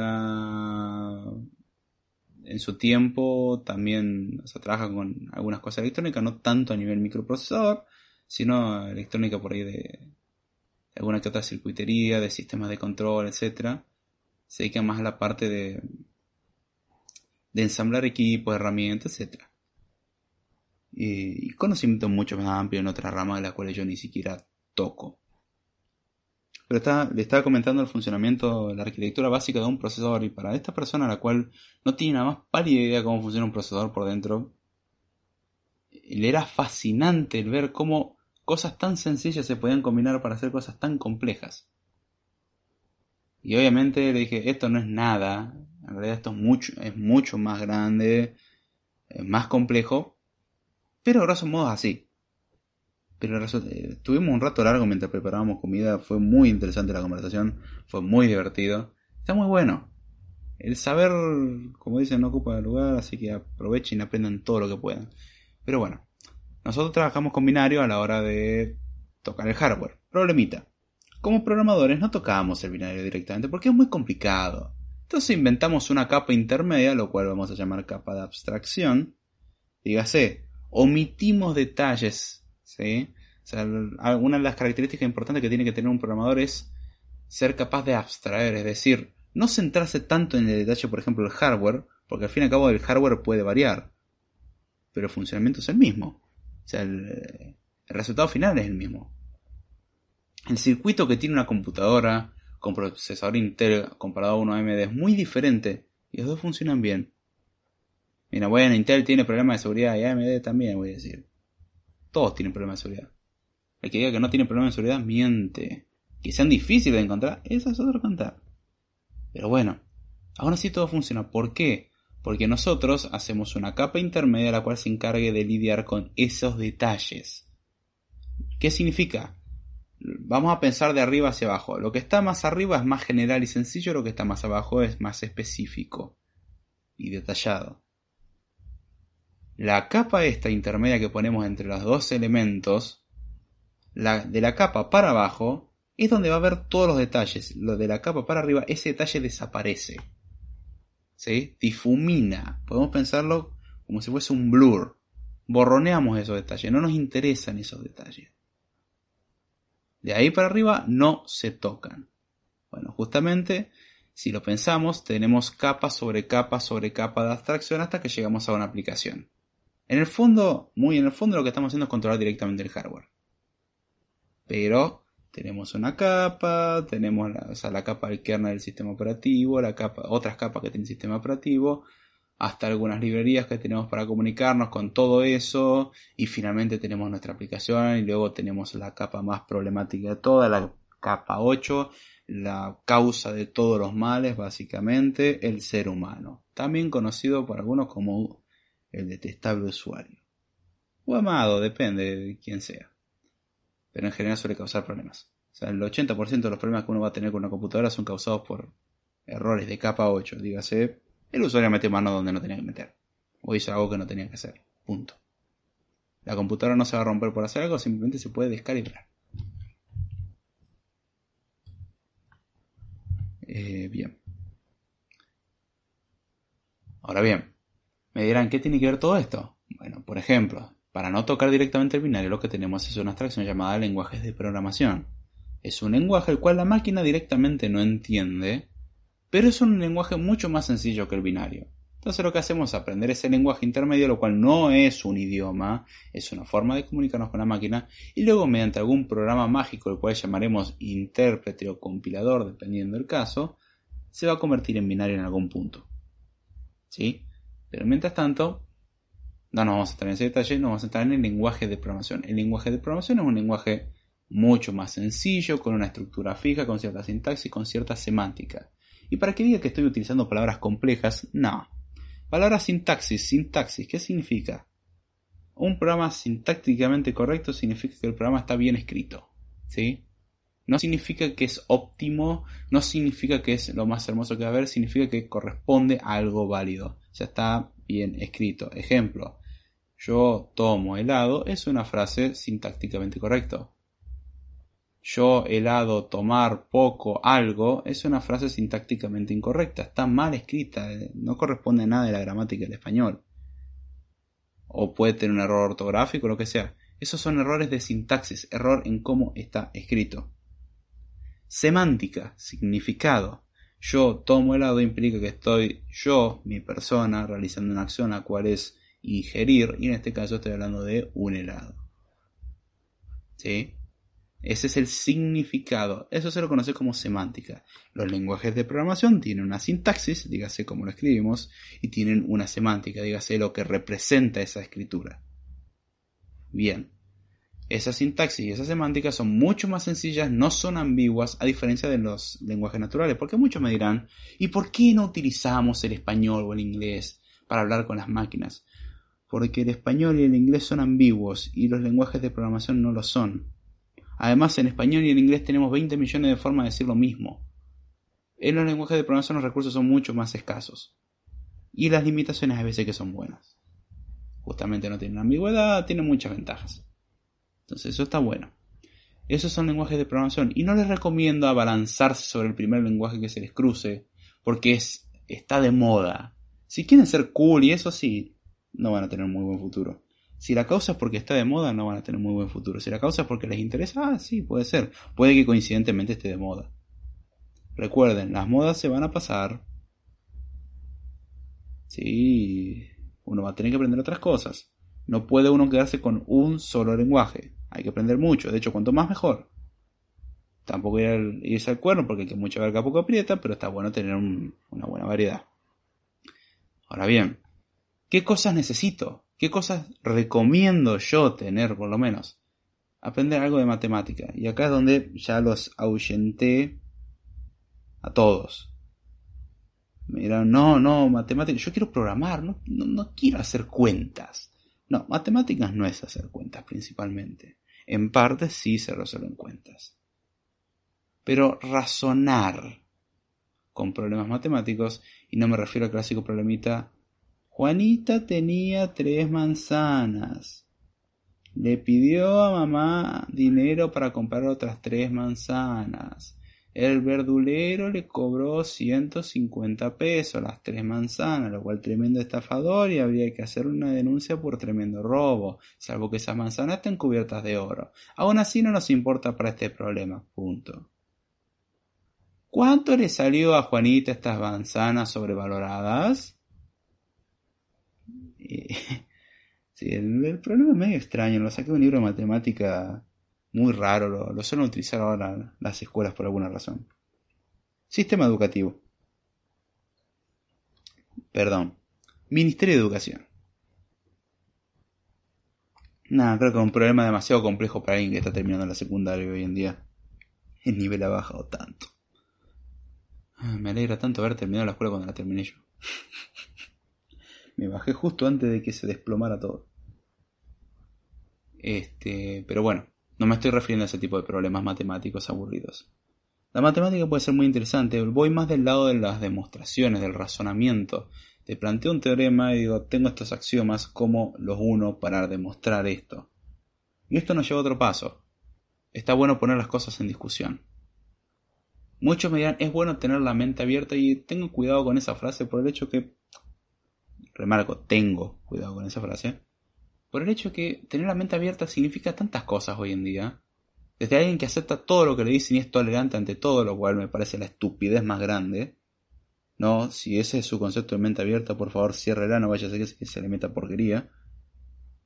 Pero está bueno ser analítico. Está bueno razonar. No porque sí. Justamente eso que suena tan tonto, la matemática no está obligado muchas veces a razonar, decir, ¿por qué pasa esto? ¿Por qué puedo hacer esto? Y eso es algo que nosotros nos machacaron al punto de que teníamos prohibidísimo asumir algo. No podemos asumir nada. Lo que podemos asumir son axiomas. No podemos asumir nada más. Teoremas se demuestra. Salvo que su complejidad sea tan alta y te digan, bueno, podés suponer que esto existe. Te dicen, estas son las herramientas que tenés, con esto hacer el resto. Te queda, bueno, pero el teorema ya está demostrado. Sí, quiero que vos me lo demostres. Lo cual obviamente no nos salía, nos explicaban cómo hacía, nos memorizábamos las demostraciones, pero también en ese proceso que teníamos de intentar demostrar cosas nos obligaban a pensar, nos obligaban a razonar, a combinar. Adivinen en qué consiste hacer un programa. Pensar, razonar, combinar elementos. Ah, lo mismo. Es la misma herramienta. Es tener metodologías de resolución de problemas ¿Significa esto que me voy a pasar toda la vida de programador resolviendo derivadas, integrales, límites y muchas cosas horribles más? No. ¿Son conceptos útiles? Sí, y explican muchas cosas. Está bueno aprenderlo porque son algo muy difícil, sobre todo para alguien que no está acostumbrado. Aprovechenlo, sé que a la mayoría no le gusta la matemática y si vamos al caso el sistema educativo no hace que la matemática nos guste, no hace que nos disguste, porque está pésimamente dada. Al que diga me gusta la matemática, generalmente cuando lo ve a un nivel profundo se da cuenta de que no sabía nada de matemática. Y aquí dice no me gusta la matemática, generalmente se basa en que lo vio en la escuela. Y es horrible, obviamente, como si sí, memorizate esto y no sirve para nada. En la escuela nos enseñan a tener 20 mil millones de herramientas, y ojo, esto sucede también en la universidad, 20 mil millones de herramientas y nunca nos dicen para qué. Y la idea es no quedarse con eso, es decir, ok, me enseñaron esto. Remarco el ejemplo que doy siempre, el análisis sintáctico para mí fue la cosa más inútil que hice en mi vida.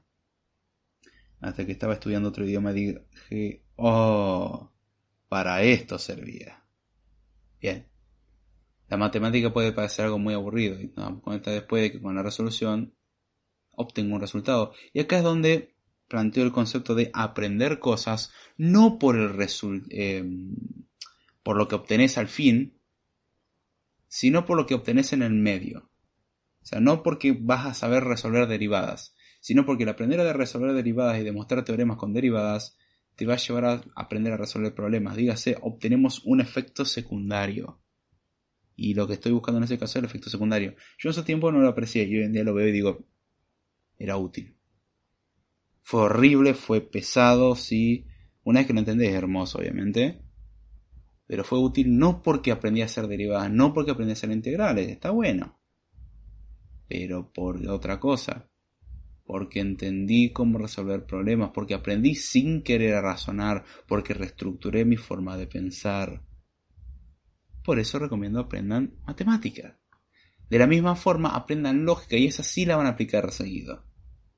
Cuando usan condicionales en un while, en un if, en donde sea, o sea, en un bucle o en un condicional, van a usar lógica mucho, aprendan lógica.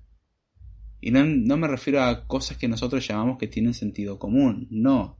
La lógica es un estudio, es formal, se pueden hacer demostraciones, es mucho más sencilla que la matemática, generalmente. Tiene demostraciones pesadísimas, pero aprendan por lo menos lógica booleana y proposicional. Que de hecho van a encontrar una equivalencia entre lógica booleana lógica proposicional, entre... Mm, ¿Qué más? Teoría de conjuntos. Mm, hay otra cosa más. Bueno, con eso por ahora pueden quedarse. Pero bueno, tenemos eh, un montón de cosas que podemos aprender. Y se van, si aprenden realmente teoría de conjuntos, si aprenden lógica proposicional, se van a dar cuenta que tienen equivalencias. Ejemplo, el O es una unión, o sea, el O lógico es el equivalente a una unión en conjuntos. El AND es el equivalente a una intersección en conjuntos. El complemento es el equivalente a la negación. En un podemos pensar como en un conjunto que puede tener dos elementos nomás. Y así. O que puede tener un elemento y puede estar vacío. Podemos plantearlo de muchas formas, de hecho podemos encontrar equivalencias. Podemos hacer un, un isomorfismo entre eh, lógica eh, cómo representar por lo menos con teoría de conjunto la lógica proposicional. Así que eso no es un problema. Ahora bien, aprendan lógica. Eso por ahí encontrar materiales un poco más complicado. Matemática tenemos para tirar para arriba, el libro de cálculo, de álgebra. A mí en particular el cálculo siempre me costó más, la álgebra me pareció más divertida e interesante. Encuentre algo que les guste. Les recomiendo eso, o sea, empiecen a investigar y vean su utilidad, no lo vean como 20.000 teoremas que tengo que memorizar por un examen, porque eso es horrible, se los garantizo, no les va a gustar. Ahora búsquenlo y encuéntrenle una utilidad. Busquen para qué sirven las cosas. Y se pueden dar cuenta que en mi vida se me hubiese ocurrido de que eso servía para eso. Otra cosa que les recomiendo, y eso para la comunidad de habla hispana es como una patada en la cara prácticamente, o es como ofenderlos, Incluso he escuchado decir no es justo. Bueno, sí, el mundo no es justo tampoco, así que no podemos ir clamando injusticia porque nosotros somos injustos de por sí. Pero bueno, aprender inglés. Si no sabemos inglés, aprender inglés. No es necesario un inglés tan profundo, con un inglés técnico nos basta. Y lo dice alguien que empezó el podcast sin saber inglés. Y en esa época odiaba el inglés. O sea, no quería, comparado a aprender otro idioma, me parecía mucho más interesante aprender cualquier otro idioma. El inglés no me llamó la atención. Y hoy en día lo veo como una de las herramientas más útiles que aprendí. Literalmente lo uso a diario. ¿Significa que soy un bilingüe? No. Ya quisiera. Pero me obligo a aprender más. De hecho, ahora estaba leyendo un libro muy interesante. Leí libros de programación, leí de todo un poco, así que vas aprendiendo palabras nuevas y ok, esta palabra no conozco qué significa. Ah, mira, y en este contexto, ah, esto y aprendes conceptos nuevos y formas diferentes de explicar las cosas, ves un punto de vista totalmente diferente, vayan al primer Random Time donde me pueden escuchar hablar, comer y hablar sobre la importancia de aprender idiomas es muy bueno. Aprender idiomas, aprovechen oportunidades, le abren, le un montón de barreras. perdón, le abre un montón de puertas y derriba muchas barreras. ¿Por qué digo esto? ¿No saber inglés se puede programar sin eso? Sí, no hay problema. Ah, va a ser tan difícil. Está bien, hoy en día hay mucho más material en español. Cuando yo empecé no había tanto y antes había mucho menos. Pero mm, es fundamental aprender algo de inglés. Les va a ayudar muchísimo, les va a abrir la cabeza. Aprendan sobre otros lugares, van a aprender mucho sobre el lugar del, idioma que están aprendiendo. En este caso puede ser Estados Unidos, Inglaterra o costumbres que tienen en estos lugares. Y van a entender formas diferentes de expresarse. Y se les va a abrir como medio internet en contenido sumamente interesante. Busquen material que les interese y aprenden el idioma van a dejar de decir estupideces como que gracias a Google Translate ya no necesitamos traductores humanos. O que la inteligencia artificial ya sustituyó a todos los traductores. El que sabe idioma sabe que no se puede llegar a ese nivel. Se puede obtener una ayuda, pero hay muchas áreas críticas en las que no podés depender de la traducción automatizada. La traducción automatizada no sirve. Para, para ciertas áreas no sirve directamente porque requiere un grado de precisión alto. Y la inteligencia artificial no lo brinda.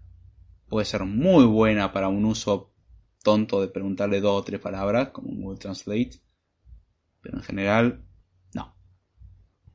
No alcanza. Aprenden idioma, van a dejar de decir esas tonterías. Eh, a ver, algunos comentarios. Ahí está persona Como Cobol. ¿Cómo? ¿Cobol no sigue siendo de moda? Eh, Sí, en algunos bancos. Profe, ¿puede repetir el programa? A ver. Ramiro Sarabia. No recuerdo haberte saludado antes por las dudas. Saludo, hola. Dice David, ¿estudiaste alguna carrera universitaria? Estoy a mitad de eso, la tengo ahora frenada por cuestiones laborales y, otras prioridades en este momento. Me gustaría terminarla, de a poco voy avanzándola. Pero sí, comencé la licenciatura en Ciencia de la Computación. Yo estoy estudiando Ciencia de la Computación y todo lo que decís, siento que hablas de mi carrera. bueno, de ahí es donde encontré la similitud. Eh, básicamente me basé, o sea, detalle, mi contexto es Ciencias de la Computación. Cosa que todo lo que hoy en día se conoce como programación no toca ni siquiera esto detalles, porque no les interesa. Igual yo algunas cuestiones las me, volqué un poco más a la parte empírica que con el tiempo me tiré más a la parte empírica porque ciencia de la computación está muy orientada por lo menos donde estoy estudiando a, hacer investigación después me acuerdo que vivo en Argentina y se me pasa pero es muy interesante Pablo dice, creo que estás pidiendo mucho para nuestro sistema de educación actual, para cualquier sistema de educación hoy en día. Pablo dice, David está estudiando ciencia de la computación, bien, gracias por aclararlo. Beto dice, creo que el área de matemática que más me importa es la rama de álgebra, no tanto el área de análisis matemático. Concuerdo, o sea, no digo que sea inútil, pero me gusta mucho más. Che, por cierto, eh, me descargué tu app y no está actualizada la lista de podcasts. ¿Es así o me, me, estoy equivocando? Decime cuál es el último podcast que tenés en la aplicación. Tengo que actualizar igual esa aplicación. Dice Gabriel Máculo, dice, llegué, buenas a toda la banda. Hey Gabriel, ¿cómo va? ¿Todo bien? Acá dando un poco de fundamentos cómo lo ha tratado la vida. Tanto tiempo sin verlo, siendo que nunca lo vi, pero bueno, se entiende el comentario. Pero bueno, eh, Beto, puede que te falten tres podcasts, más o menos, por el hecho de que no los subí. Error mío. Y este obviamente tampoco está. Pero bueno, haz un favor, si tenés la aplicación, testeame si está disponible. Va, te marca como que está en vivo el episodio. Tengo que descubrir si tengo que renovar la forma de chequear que el episodio está en vivo. Lo hice en base a un truco muy sucio. Ah, qué truco tan cochino que tuve que usar para descubrir si el podcast está en vivo o no. No lo voy a revelar. Pero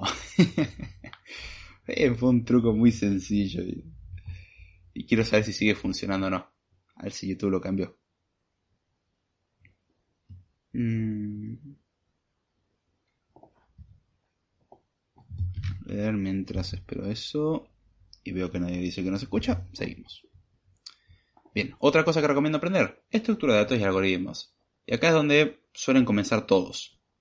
O sea, fuera matemática, fuera inglés, fuera lógica, solamente estructura de datos o solamente algoritmos. Algoritmos y algoritmos porque algoritmos son una palabra milagrosa. El algoritmo es el ente superior el cual nos dice cómo funciona todo. No. Ya expliqué al principio, un algoritmo es una fórmula, una receta. Las estructuras de datos nos permiten justamente, como indica su nombre, estructura de datos. Aprender tipos abstractos de datos es algo importante. Aprendan tipos abstractos de datos. Dígase secuencias, dígase pila, dígase cola, dígase árboles, dígase grafo. ¿Cómo se implementa? Es con estructura de datos y ahí sí puede variar. La implementación puede variar. Aprendan bien, aprendan todas las que puedan, no vaya como estas son las seis estructuras de datos del año 2020. Porque son las de todos los años. Clásicas, como fueron comentadas en episodios de Code anteriores. Eh, lista, pila, cola, grafo, árbol, heap, hash table, otros. Hay muchísimas estructuras. Esas son las básicas. Vayan, arranquen con eso. Entender el funcionamiento de un diccionario. Hash table sería como una implementación en particular de un diccionario en realidad. Y a su vez podés pensar a una hash table como una especie de tipo abstracto porque puede variar la implementación. Es medio complicado.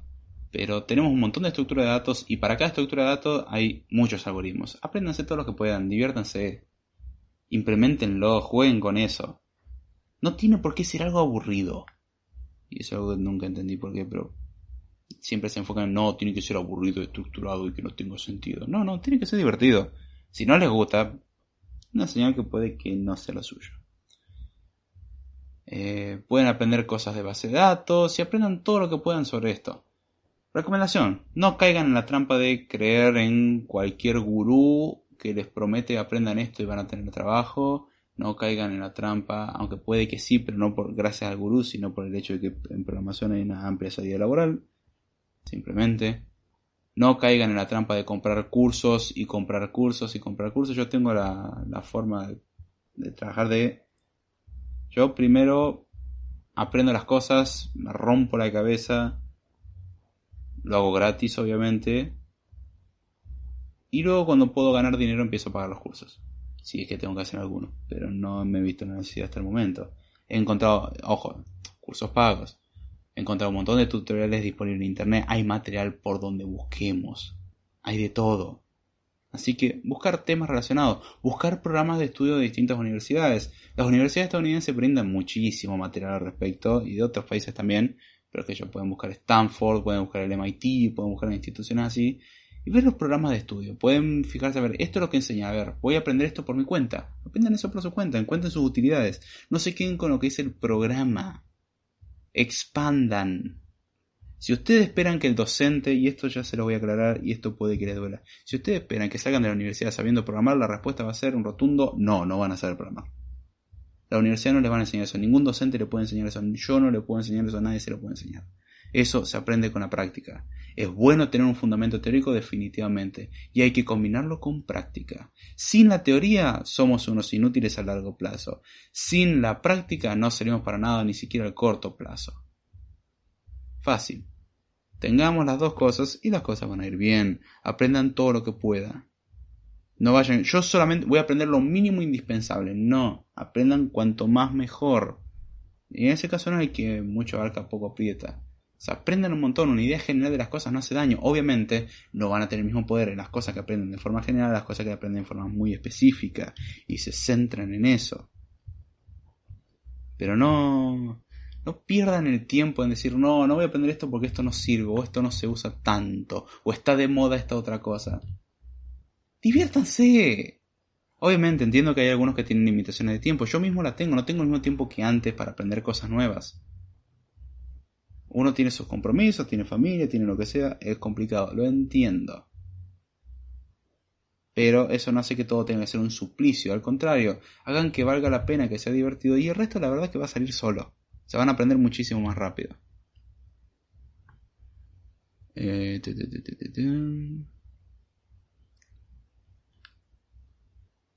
Dejando mi cumpleaños, ¿cómo andan? No, para, es que hay un comentario que no me gustó para nada. Ah, no, dice que sigue transmitiendo. Ok. Acá dice, ¿cómo anda? Festejando mi cumpleaños, aunque ya pasaron por 47 minutos. ¡Hey! ¡Feliz cumpleaños! No sabía, che. Que, lo cumpla feliz. Espero que lo haya pasado lindo. Que haya comido bien, por lo menos, Gabriel. Que haya sido día relativamente leve. Bueno, está en Argentina técnicamente feriado, así que tendría que ser un poco más tranquilo. Mm. Espero que haya estado todo lindo, che. Un abrazo grande. Facundo lo saluda por el cumpleaños. Beto dice. Dice que no estás en vivo. Ok, acá me decía que sí. ¿Cuál le creo? Puede que se haya intercortado un cachito. Mm. Pablo dice felicidades. Gabriel Marco dice ciencias de la computación. Me gusta, aunque vamos por el funcional. Quiero que está haciendo eh, lo que está haciendo diferencia. Hmm. Maps y Unorder Maps. Sí, de hecho, eso ayuda bastante. Son un montón de recursos. Aprendan todo lo que puedan. Eh, Josué dice, aprender tablas de verdad suele... ¿Eh? Tablas de verdad suele desarrollar muy bien la lógica. Sí, llega un punto donde no las haces más. O sea, sirve para el que está empezando a decir, ok, entiendo el funcionamiento. Ahora, está el truco simple de decir, de una forma bastante, o sea, ir reduciendo como si fuese una expresión matemática. A mí me resulta mucho más cómodo, una tabla de verdad es incómoda. Y de hecho uno diría, bueno, puedo hacer un programa que resuelva lógica, sí, con tablas de verdad definitivamente es ineficiente. Porque va a tener que almacenar todas las combinaciones posibles y la memoria necesaria es exponencial. Cuantas más eh, variables tengas o cuantas más proposiciones tengas, tenés, que agregar más memoria. Sobre todo si agregas caché. Porque eso se sería en muchos casos, por ejemplo, PIQ o PIQ o PIQ. Bueno, calculo PIQ solamente. Bueno, podría reducirlo a la primera, no tendría que calcular el resto. Sí, podría ser un evaluador lazy, de última. Eso es útil. Pero suponiendo que el evaluador no es lazy y que queremos reducir todo paso a paso, eh, nos daríamos cuenta de que, bueno, si resolvemos un PIQ no tengo que resolver todos los otros, simplemente reemplazo el valor. O sea, aplico Leibniz y ya está, o Leibniz, nunca me salió pronunciar bien. O sea, sustituyo. Pero yo prefiero más la manipulación algebraica. La tabla de verdad es muy linda para entender el concepto, pero después te acordás de que el no te cambia al contrario. El, el OR es true solamente si los dos son true. Y así.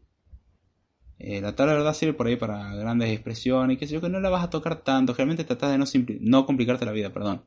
O la simplificas en expresiones entendibles. O sea, haces una equivalencia y decís, bueno, este es el equivalente a hacer estas cosas. Y ya sé que funciona esta pieza pequeña. Entonces la combino con otras más grandes. En vez de construir toda una expresión gigante inentendible. Que en el código se traduce como tener una condición de 300 caracteres de largo. Es gigante. No, de que la condición sea clara, que se entienda. Pero ayuda para entender los conceptos básicos. Después eh, jueguen con las expresiones y resuelvanlo. Eh, Facundo dice, ¿estás hablando de Platzi? No, hablo de cualquier plataforma. En realidad es... Hoy en día está muy de moda decir, aprender en esta plataforma y vas a ser exitoso. No, hablo de cualquier plataforma en realidad tengan cuidado incluso de mí mismo. O sea, lo que les recomiendo es analizar lo que digo, pónganlo a prueba y vean si sirve o no. Y si ven que algo está mal, estaría bueno que me lo digan. Hay muchas cosas que he aprendido sobre la marcha.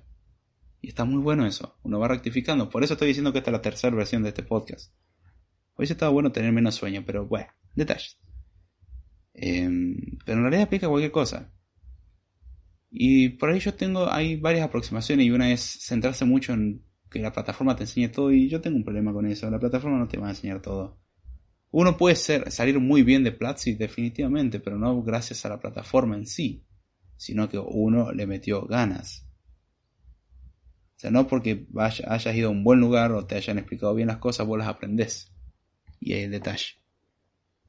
Pero hablo con cualquier cosa. Puede ser Udemy, puede ser cualquier plataforma, puede ser Free Code Camp, puede ser lo que ustedes quieran. Tengan cuidado, analicen las cosas, tengan pensamiento crítico. No acepten incluso de los grandes de la programación que tienen los libros, no acepten su palabra como verdad absoluta, incluso hasta ellos mismos son razonables y dicen, dicen ustedes pueden que no coincidan con nosotros y puede que haya cosas que no les sirvan. Este libro es una recopilación. Y me encanta, es información, es útil, hay cosas que puedo decir, esto lo aplico, por ejemplo, en King Code hay cosas que dije, ok, esto es aplicable para lo que yo necesito y hay cosas que digo, en mi caso no me sirven. Pero está bueno tenerlo en cuenta. Punto. A pesar de que algo sea... Eh, algo que esté mal, mejor dicho. No está mal saberlo. Justamente está bueno saber por qué está mal. O por qué no aplica en un caso en particular. Está bueno tener eso. Beto dice, por lejos lo que más me cuesta es reducir un problema para después ir generalizando. Ah, no, no, eso es algo que toma tiempo. Eso es práctica pura. No hay otra. Eh, ah, me comí el comentario Gabriel dice, aprender paradigmas distintos toda la vida, eh, toda la vida de acuerdo con eso, totalmente de acuerdo. Eso lo iba a comentar más al final, pero Totalmente de acuerdo. Variar en las cosas. Si no, uno se estanca y es horrible. solamente el hecho de estancarse es horrible. Imaginemos ahora el hecho de eh, que vamos a, quizás tener una forma sesgada, que de por sí uno siempre pone un poco de sesgo. Pero decir, no, no, esta es la única forma. No. Hay cosas que tienen varias formas de hacerlo y dependiendo de lo que lo quieras aplicar, hay mejores soluciones. Acá dice Gabriel, algoritmos y estructura de datos en un libro de Jógenes Aguilar. Ok. No, no leí. O Aguilar. Perdón. Beto dice, por momento me parece que sos un profeta de la computación. Cuando vengas a Buenos Aires te quiero conocer e ir a tomar unas birras y charlar de programación. Uy, che, ¿cuándo voy? Yo iba a ir en estos días, pero bueno, de último aviso. No sé. Eh, yo no tengo problema. No, no soy ni cercano a un profeta de la programación. Soy un ente común y corriente como cualquier otra persona que se dedica a esto. Si alguno se siente superior a eso, lo siento, tiene un complejo de Dios importante. No. A mí me parece algo interesante, algo divertido. Y no puedo evitar que algo que me interesa, o algo que lo encuentro útil, decirlo como, bueno, sí, funciona. Me, gusta enfatizarlo y que se note al menos. Eh, y lo que hago es recolectar lo que aprendí en mucho tiempo. Ah, si quieren aprender, enseñen. También eso es útil. Pero cuando sepan algo, ¿no? Y si no, aprendan para enseñar. Si pueden explicárselo a otros, porque probablemente lo entendieron. Si no pueden explicarlo, bueno, aprendan a explicar. Ramiro dice, algunos consejos para algo. ¿Ah? ¿Era para algo o para el gol? Eh... Ah, para algoritmos 1. Uy, agarrate de la silla, papá. Perdón por el comentario. No tengo ningún consejo especial. Lee todo lo que puedas, trata de pensar el por qué funcionan las cosas, practica mucho. Es lo mismo que recomiendo para cualquier otra cosa. Acurso por primera vez este cuatri y me dijeron que está lleno de TPs y mucha carga horaria. Sí, me acuerdo. Primera, primera vez que cursé estructura de datos y algoritmo, va, la cursé una vez nomás. Pero pa, fue un hachazo. No quiero asustar a nadie, fue un hachazo. Es gracioso pues suena como una contradicción. Ahí fue cuando tuve mi primer contacto con Sei, fue como venir felizmente y todo es hermoso y todo funciona y de golpe vienen con un bat de béisbol y me lo encajan bien dado en la cara. Es un grado de realidad importante, un baldazo de agua fría increíble. Pero está bueno, es un desafío. Y lo que recomiendo es pensarlo como las cosas como un desafío. Hay cosas que no saben, ya se los adelanto, puede que no se hayan dado cuenta, Mejor dense cuenta, hay cosas que no saben y cuanto más aprenden se van a dar cuenta que hay más cosas que no saben. De hecho, alguien que tiene un mínimo grado de humildad, Yo he escuchado que el conocimiento da humildad. No necesariamente el conocimiento puede hacerte arrogante. Creerte superior a los demás, por ejemplo. Pero si uno tiene humildad y conocimiento, eso ayuda a potenciar esa humildad un poquito. Decir, ok, creo que sé menos. O sea, porque tenemos un panorama mucho más amplio y nos damos cuenta que sabemos poco en comparación. Y el detalle. Dice, puedo acceder al kernel de Windows como código fuente, no como tal, pero sí podés manosearlo un ratito. Mediante librerías en C, sí, podés. Podés modificar DLLs. Pues te recomiendo igual aprender C Sharp o C++. Ah, C++ para eso. Em, pero sí, podrías manipular. No sé a qué te referís con tocar el kernel. O sea, si modificar el kernel por completo y entender cómo funciona, no. Pero el modificarle cosas, sí, podés. Todo se puede. Mm. Me gustaría poder acceder a, los procesos, modificar los registros, cosas así por el estilo. No, no. Una cosa es modificar registro del procesador y eso sí, programa en Assembler y ya está. Si quieres hacérselo a otro programa o al sistema operativo como tal, es otro cantar. Pero escribí Assembler y vas a tocarlo, lo compilar y tocar los registros, no hay problema.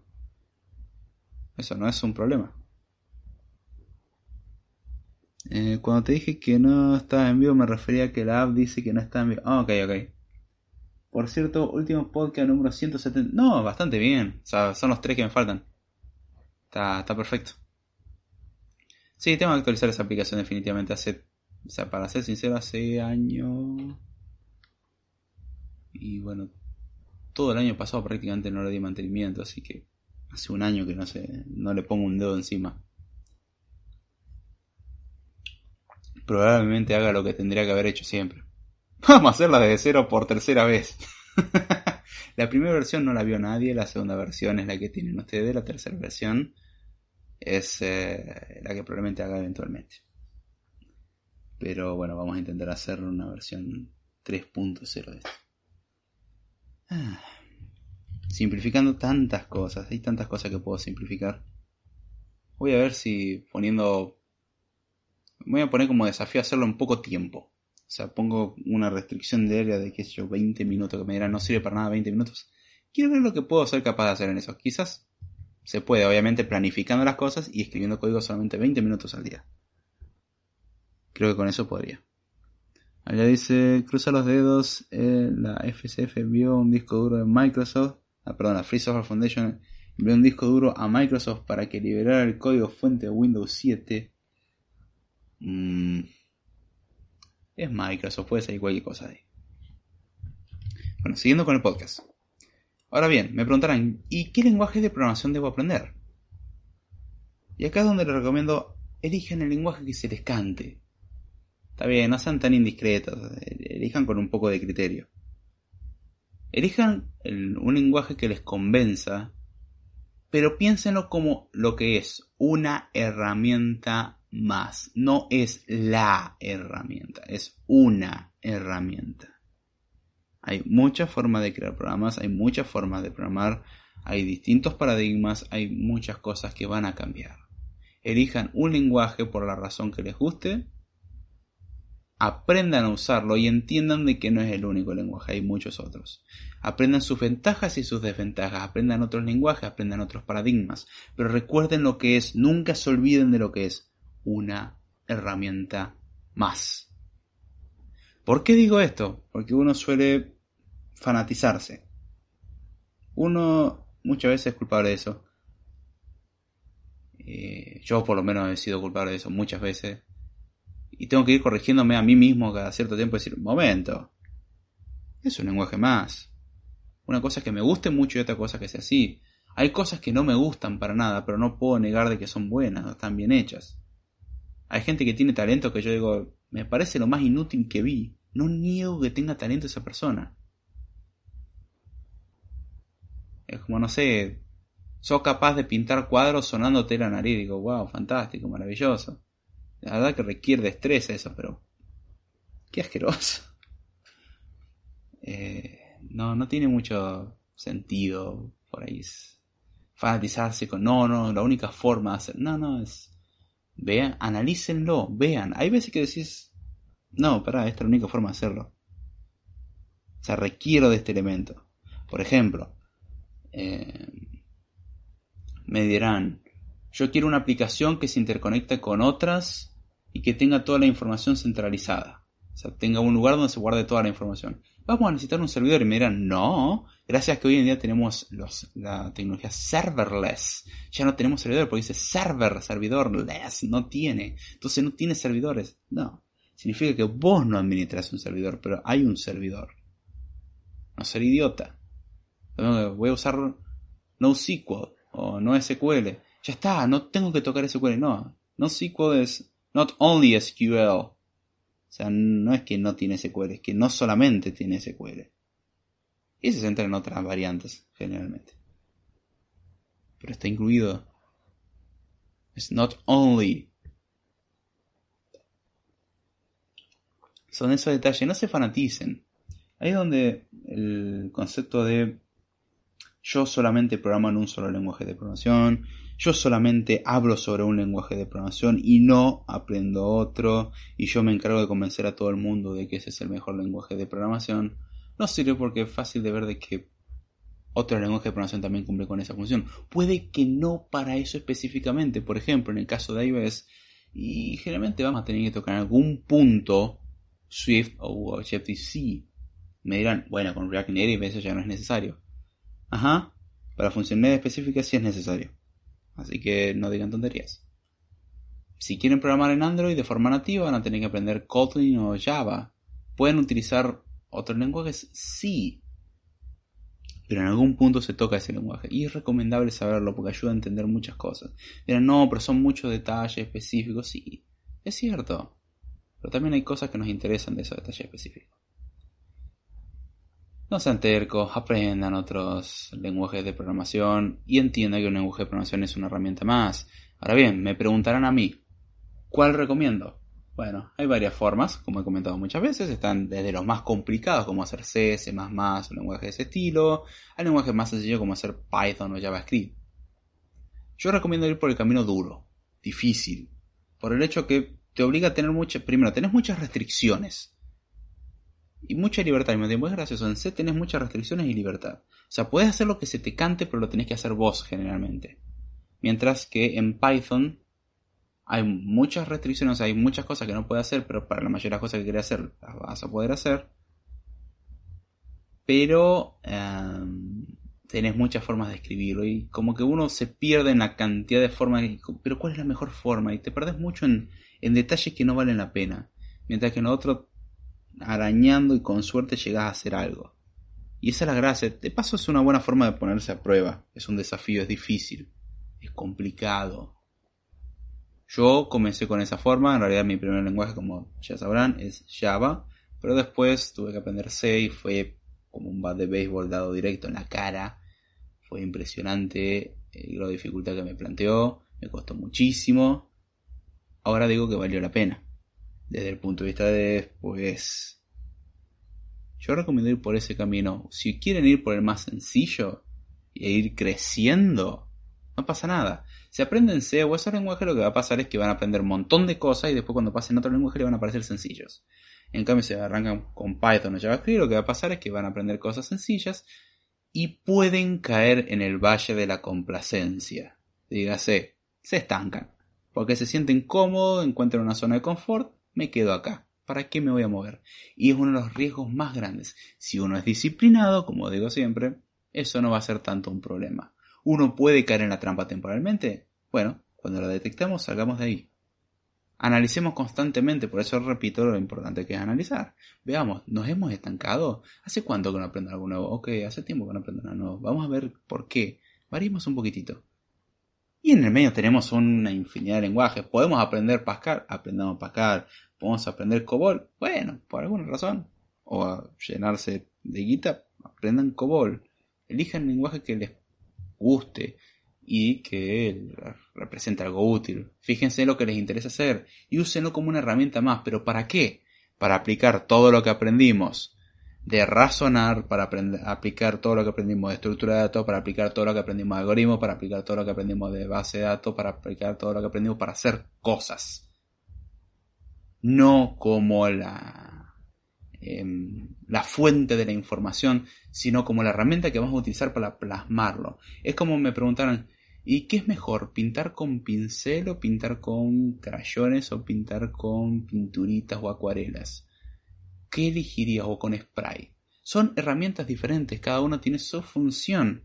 Para ciertas cosas me voy a sentir más cómodo utilizando yo, carbonilla. Para ciertas cosas me voy a sentir más cómodo utilizando tiza. Para ciertas cosas me voy a sentir más cómodo utilizando lápices de colores. Para ciertas cosas me voy a sentir más cómodo utilizando viromes. ¿Por qué no? Para ciertas cosas me voy a sentir más cómodo utilizando pintura. Para ciertas cosas me voy a sentir más cómodo utilizando crayones. ¿Sí? Ese es el detalle, son herramientas, pero ¿para qué lo aplicamos? Podemos representar la misma imagen con todo lo que le dije. Una va a estar solamente en blanco y negro, otra va a tener un grado de detalle impresionante, otra va a tener un tono más infantil, otra va a tener un tono precioso. Todas van a tener distintos tonos. Podemos representar lo mismo. Una cabañita en el bosque. ¿Qué es lo que estamos haciendo? Lo mismo. ¿Cómo saber? Diferente, obviamente. Es lo mismo con los lenguajes de programación aprendan un lenguaje de programación y saben lo que tienen que hacer después de practicarlo mucho, aprendan otro. Y de lo posible, uno muy diferente. Les va a costar horrores, igual o peor que el primero, porque encima uno viene con el preconcepto de ya está, ya aprendí, les va a costar mucho adaptarse a un nuevo lenguaje. Aprendan otros paradigmas. ¿Por qué? Porque se esfuerzan a variar el conocimiento, se esfuerzan a variar la forma de pensar. Yo he pensado de esta forma, ahora estoy obligado a pensar de otra forma. Saben orientar objetos, aprendan funcional, saben funcional, aprendan otros paradigmas, busquen los paradigmas que hay, busquen los lenguajes, aprendan, absorban conocimiento. Es la parte divertida. Jueguen con eso. No, no sé de dónde sale el concepto de que tiene que ser horrible y que es estresante y asqueroso. Sí, tiene su lado estresante. Sí, van a pasar seis horas viendo el código fijamente. Les va a costar un montón y se van a dar cuenta que se conviene en algún carácter probablemente. O un condicional está mal o algo así. O en Python pusieron un espacio de más o de menos. Pasa. Aprendan de ese error. Van a pasar mucho tiempo. No pongan metas irrisorias de...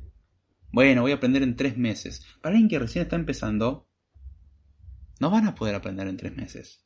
Algunos sí. Yo no pude. Definitivamente no pude. Para que se note que no soy un genio ni cerquita. Al que pueda en tres meses ya está, se gana mi respeto. Como primer lenguaje, remarco. Ahora, por ejemplo, tuve que empezar a hacer cosas con TypeScript. En una mañana lo aprendí a usar. A grosso modo, obviamente. Fui a la página de Microsoft, tiene la documentación de TypeScript, me puse a leer la documentación de TypeScript y punto. Hice algunas pruebas, funcionó, hice todo lo que tenía que hacer y sigue funcionando. Fantástico. Eso es todo. Es así de sencillo. ¿Fue divertido? Sí, me estuve una mañana leyendo documentación, esa no era la parte más divertida y emocionante, pero después tuve que hacer algo con eso y tuve que pensarlo. Eso es divertido. Piensa en librerías, piensa en código, piensa en soluciones, piensa en problemas a resolver. No solamente las soluciones de los problemas a resolver. O sea, no piensen primero una, una solución, busquen primero un problema después resolverlo, no tiene que ser un problema descomunal.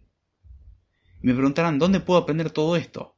Pueden aprenderlo en la universidad, pueden aprenderlo con cursos, pueden aprenderlo con empresas que dan capacitación, pueden entrar a trabajar y con eso lo van a aprender, pero tengan siempre una base teórica y siempre estén dispuestos a aprender más y a practicar, pongan en práctica todo eso. Tengan cuidado con los cursos y todas esas hermosas grandes promesas de amplia salida laboral, eso aplica a todo a universidad, a empresa y a cursos. Me dirán cómo una empresa me va a prometer amplia salida laboral. Sí, te van a decir nosotros te capacitamos y te vamos a hacer y te vamos a contratar y después puede que no te contraten. Si consiguen material gratis, aprovechenlo, absorban todo lo que puedan, diviértanse todo lo que puedan. No se vuelvan locos con esto, diviértanse, es hermoso. Dense descansos. Se los dice alguien que lo tuvo que aprender por las malas. Dense descansos también lo pueden disfrutar un montón, pero el cuerpo se cansa, la mente se cansa. Es una tarea bastante tediosa para la cabeza. Disfrútenlo. Parece que los estoy regañando, no los estoy regañando, pero se lo dice a alguien que prácticamente se está regañando a sí mismo del pasado. Tiene tantas cosas lindas. Aprovechenlo. Se lo dice a alguien que lo experimentó. Eh, a ver, comentarios. Acá dice Beto, aguante Haskell. Sí, tengo que terminar ese curso. A ver, tengo que ver si puedo empezar a grabar en estos días. Me estoy acomodando en lo que vuelvo de las vacaciones. Mi idea era volver de las vacaciones a las cosas más tranquilo y puede que vuelva con un video a la semana. Y con el tema de Udemy, aclaro que puede que. No sé si voy a publicar después el curso en Udemy ahora. Por el hecho de que Udemy puede que no me pague más.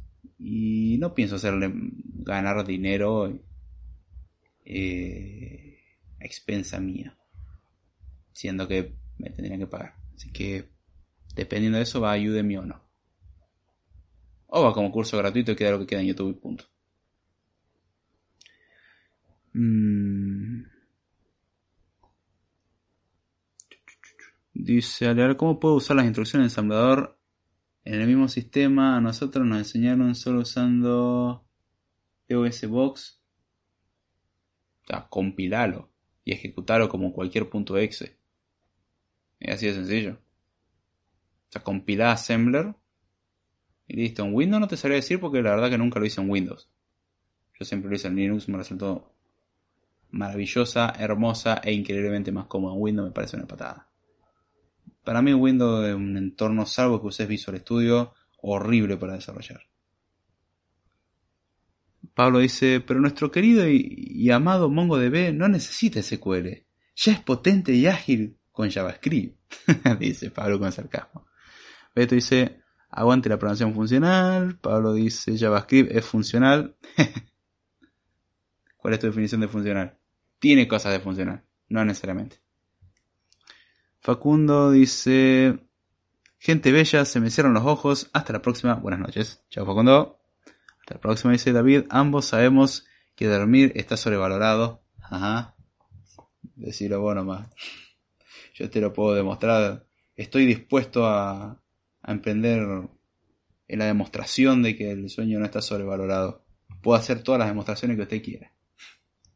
Ahora dice, se me complica mucho comprender la documentación. Hay veces que se, eh, que se declaran cosas que yo no había visto. Bueno, justamente ese es el problema. Eh, significa que hay cosas que no sabes. ¿Y adivina cuál es la solución? Aprenderlas. Investigarlas.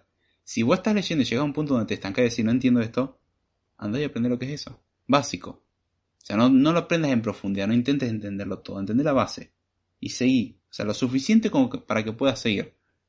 No es que armes un imperio con lo que vas a aprender de eso, sino, ok, aprender lo suficiente como para poder seguir la lectura y entender lo que está pasando. Después, si me interesó ese tema, lo puedo apuntar y decir, ok, eventualmente lo voy a aprender. ¿Sí?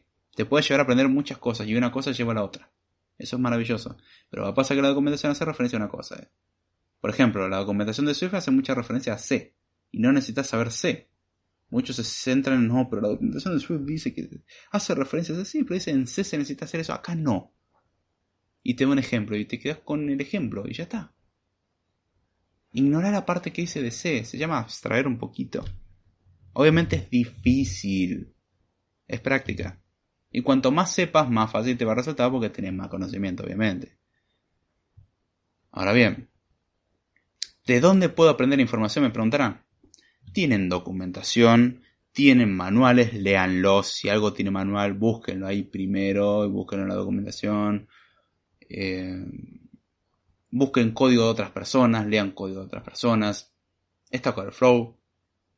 Pregúntenle a otro en este orden. O sea, vayan primero en, busquen ustedes, traten de hacer todo lo que puedan por su cuenta. Si en algún punto se están que no tienen dudas, pregúntenle a alguien más. Traten de ser lo menos invasivos posibles. Aprendan a, aprender, valga la redundancia. De hecho, es una de las cosas que se aprende en la universidad a aprender. Es gracioso, ¿no? Pero es verdad. En la escuela por lo menos yo no aprendí a aprender. Aprendí a, memorizar. En la universidad me tuve que obligar a entender las cosas, a aprenderlas, a procesarlas, a analizarlas, a descartar cosas, a aceptar cosas es un proceso. No es algo que sucede mágicamente. Aunque llega un punto donde sí confieso que existe algo como un clic que decís. Perdón, eso no. Como un clic que decís. Momento. Ahora todo tiene mucho más sentido que antes, ¿no? Qué tonto que era, cómo no pude ver esto. Lo tuve enfrente mío todo el tiempo. Y sí, generalmente el mejor lugar para esconder algo es justamente en la punta de tu nariz. Pero bueno. Otra característica fundamental. Un programador tiene que aprender a buscar, tiene que aprender a investigar y tiene que seguir aprendiendo. No hay curso que le finalice su capacitación salvo que el curso tenga como componente el matarte. Si pasa eso, sí, ahí finaliza con tu aprendizaje. Pero si no, uno tiene que seguir aprendiendo. Es algo que no termina hasta que o renunciamos o nos morimos. Punto. Hasta el cese de la actividad no termina. Es algo de constante actualización. Si uno no está dispuesto a pagar ese precio, dedíquese a otra cosa, por favor. La va a pasar mal. Es algo de aprendizaje continuo. De hecho, voy a hacer un escrito también de esto. Marcado. Jueguen con el código, esa es otra cosa. Busquen ejemplos. Si van a un curso o siguen algo, hagan lo que dice. No lo copien y peguen, aunque sean muchos. Aprendan, miran, bueno, son 2.000, 3.000 líneas. Un programa grande son 10.000 líneas mínimo, así que dejen de llorar. Acostúmbrense más bien. Como dijera yo en el episodio 10. Uh, perdón, el 9. Jueguen con el código, diviértanse con el código, prueben cambiar cosas y antes de ejecutarlo digan, ok, este cambio tendría que tener este efecto. Pruébenlo. Y si no están seguros, prueben que es lo que hacen las cosas. A ver, ¿qué pasa si cambio esto acá? ¿Qué pasa si le pongo esto? Acá me dice que no puedo poner un número menor que cero. ¿Qué pasa si pongo un número menor que cero? ¿Se rompe? Jueguen. Eso que los programadores digamos que hagan los clientes, como programadores es algo muy útil. Es una excelente herramienta. Aprendan, jueguen, diviértanse. Es lindo, divertido. Tiene su lado bueno. Aprovechenlo. Y finalmente me preguntarán en qué me puedo dedicar.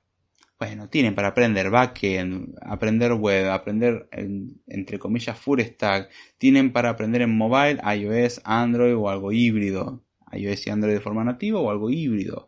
Pueden aprender desarrollo desktop tanto para Windows, Mac como Linux. Pueden aprender desarrollo a nivel de sistema operativo sistemas embebidos, cosas a bajo nivel o cosas a alto nivel como ser el desarrollo web que mencionamos antes. Pueden ser sysadmin, también van a aprender algunos detalles de programación. Pueden ir a torneos de programación. Ahí hay una trampa, un torneo de programación no te enseña a hacer programas.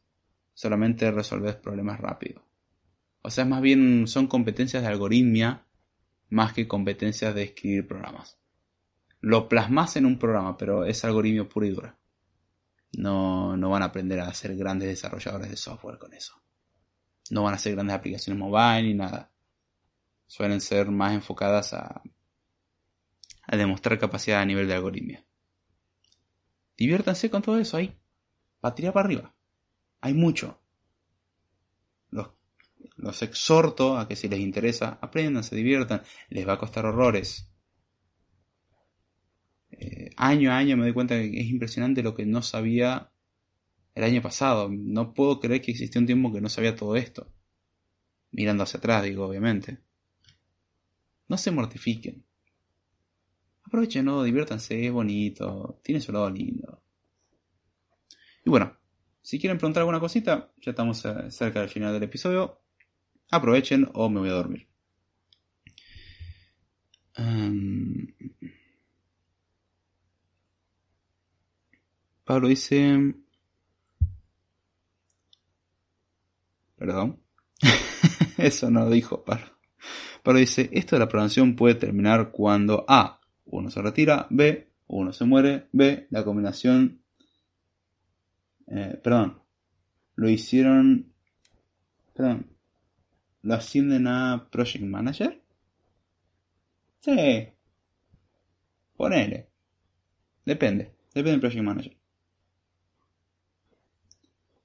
Eh, pero sí, técnicamente muchos ya dicen, está bien, ya no toco más código. Lo ideal es que no, justamente tienen que estar en contacto con eso. Se supone que son los que tienen que dar eh, la cara ante todo y saber organizar en base a justamente su experiencia. Dije se supone, de lo que pasa en la realidad es otro cantar. Bueno, no sé si tienen alguna preguntita, aprovechen. Yo espero uno o dos minutos más y si no dicen nada, nos vemos. Son las una y media de la mañana, así que se entiende que tenga algo de sueño. Mm, oh, por cierto, estaba el chat interno de Telegram.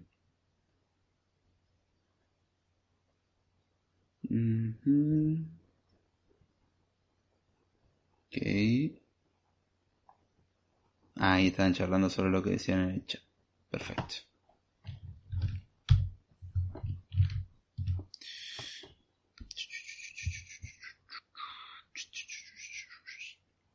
Solo saben dirigir. Sí, un mal project manager, sí. Eh, pero, sí. O sea, te digo lo que tendría que ser. Un programador con muchos años de experiencia. Pero bueno, porque ya está curtido, ya se enfrentó ante todos los problemas. Ah, no todos, pero muchos problemas. Entonces, sabe cómo reaccionar. El problema es que le quitaron al programador muchos roles y se lo dieron a gente que no sabe programar, o sea, managers. Miren, bueno, project manager, me refiero a gente que aprendió administración, gente que aprendió marketing, gente que aprendió cosas que no tienen nada que ver con programación y no están dispuestos a aprenderlo. Y obviamente lo aplican desde su punto de vista maravilloso, donde todos pueden forzarlo a que funcione y obviamente no funciona así. Pero, manager tendría que ser alguien con mucha experiencia en el área. Mm, ¿Cómo puedo usar el ensamblador en 32 y 64 bits?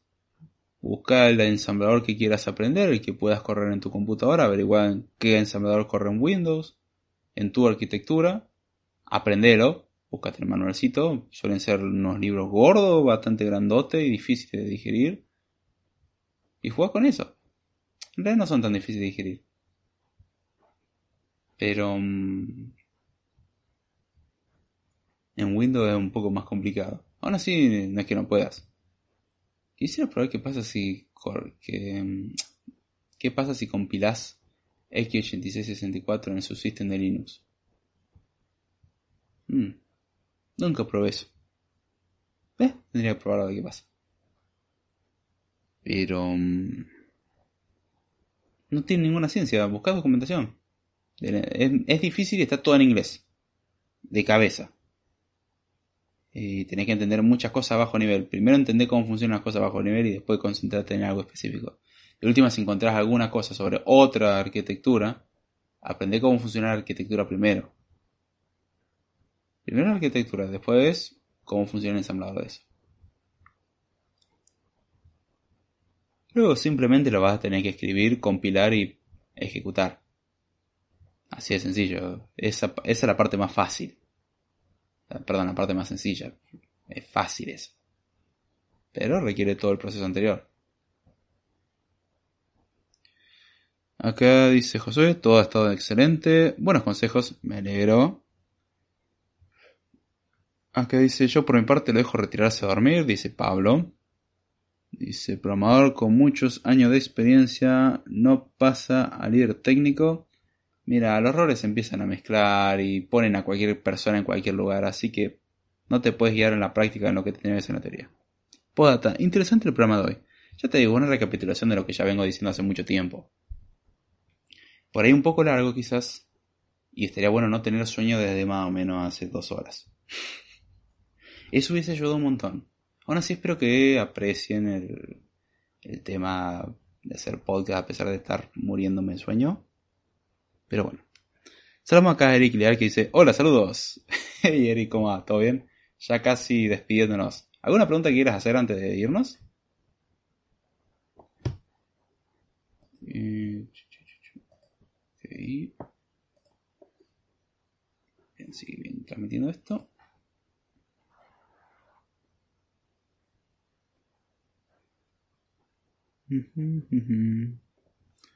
Hola, Eric dice acá. Acá Leal dice, un profe me dijo sobre un programa que funcionaba mediante hilos y un sistema paralelo, o sea, un sistema dedicado solo para el funcionamiento. No le entendí nada. Ok, yo no te entendí muy bien tampoco. Igual manejar hilos.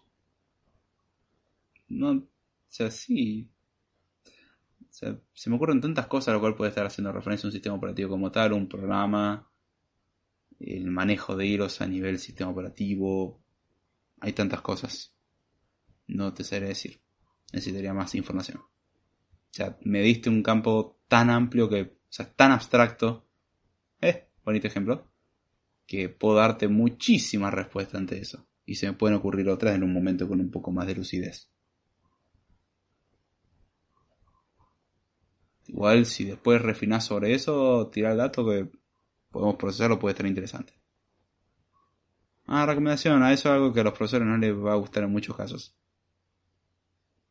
Observen todo lo que dicen y aprendan todo lo que puedan, pero también sean atentos y tengan cuidado porque un profesor se puede equivocar. ¿Sí? Sean críticos también. Háganse preguntas. Hacerse preguntas no está mal. Parece que hoy, hoy en día en realidad es un crimen de odio hacerse preguntas, pensar y eso se ha convertido en un crimen de odio. Eh, pero no, no lo es. Dice algo que al principio me costó aprender a utilizar es una herramienta llamada Ansible. Bien. En ese caso, bien lo nombraste una herramienta. Muy bien, me gusta ese grado de precisión. ¿Y la aprendiste a usar?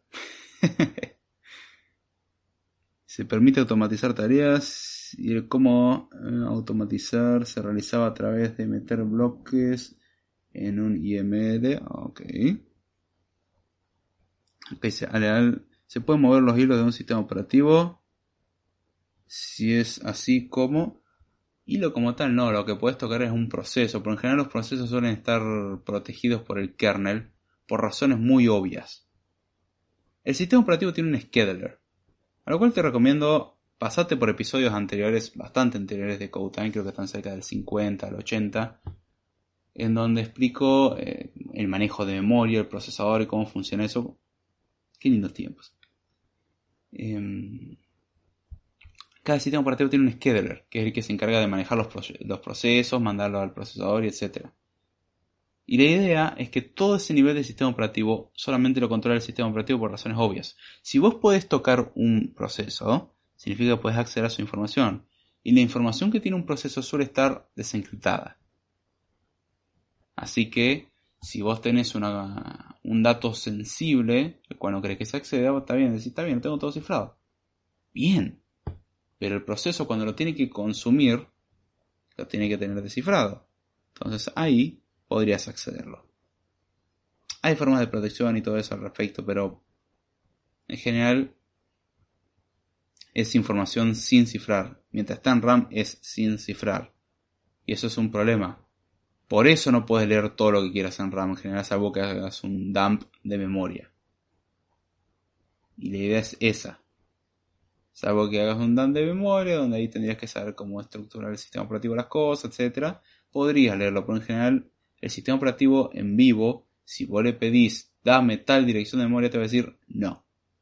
Está restringido. Esto es de otro programa. Vos no tenés permisos. Y lo que hacen muchos, eh, por así decirlo, virus, mucho malware es literalmente escalar en privilegios, tener los privilegios del sistema operativo y empezar a tocar cosas. Sí, poder se puede.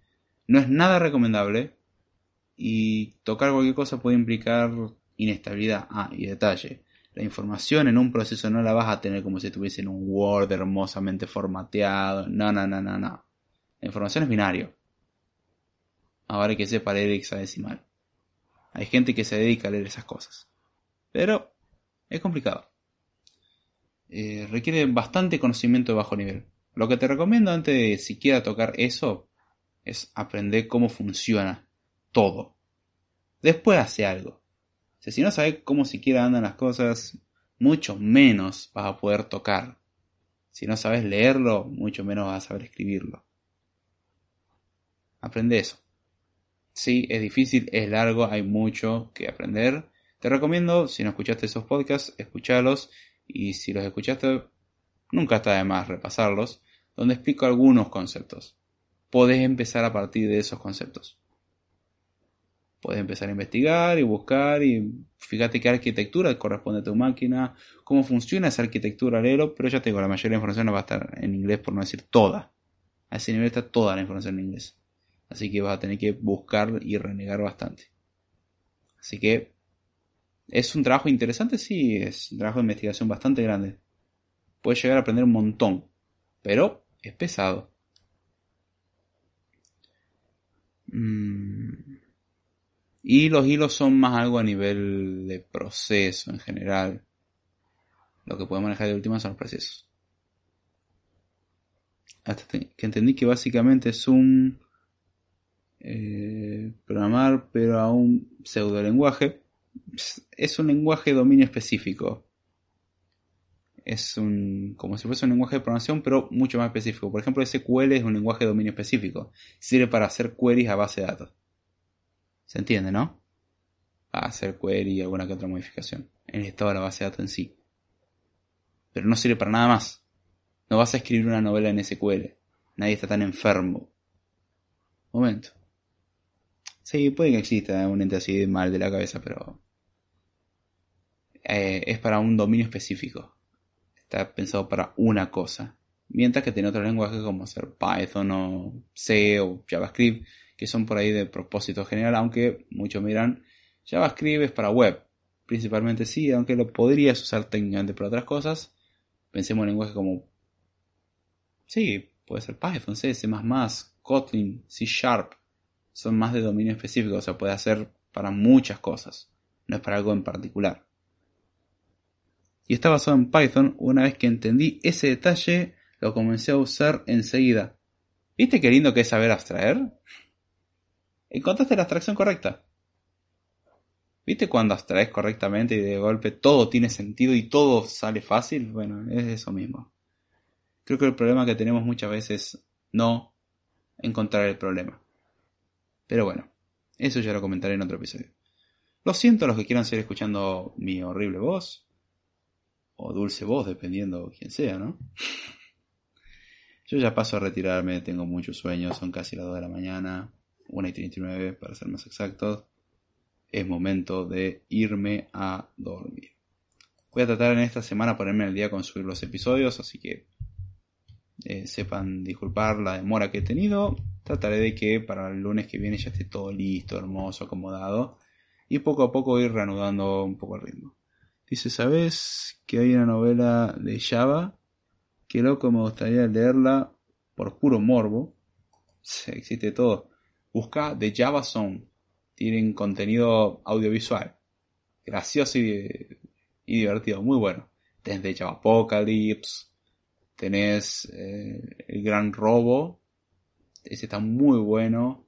Tenés una versión de Stranger Things, pero con Java.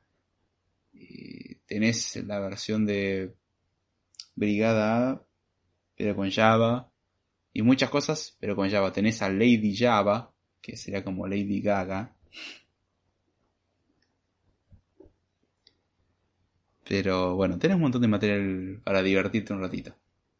Ah, y hay una historia de, de una familia, muerte, amor y Java y .net. Pasan cosas. Eh, recomiéndame un libro, bro. ¿Libro de qué? O sea, no, es el problema. No te puedo dar un libro como sería en otras disciplinas. Acá no existen libros muy específicos. Hay libros de todo un poco y te recomiendo leer todos los que puedas y aún así tenerlos con cuidado. Y fíjate el autor por las dudas, esto en detalle. Por ejemplo, em, pasa con Extreme, Extreme Programming, que es un estilo que salió en la década del 90 de programación extrema y suena cool y qué sé yo, y el propio creador de eso está escuchando hoy una charla muy interesante en la cual explica cómo surgió la idea y cómo cambiaría algunas cosas. Dice, el, movimiento nació con la gente equivocada.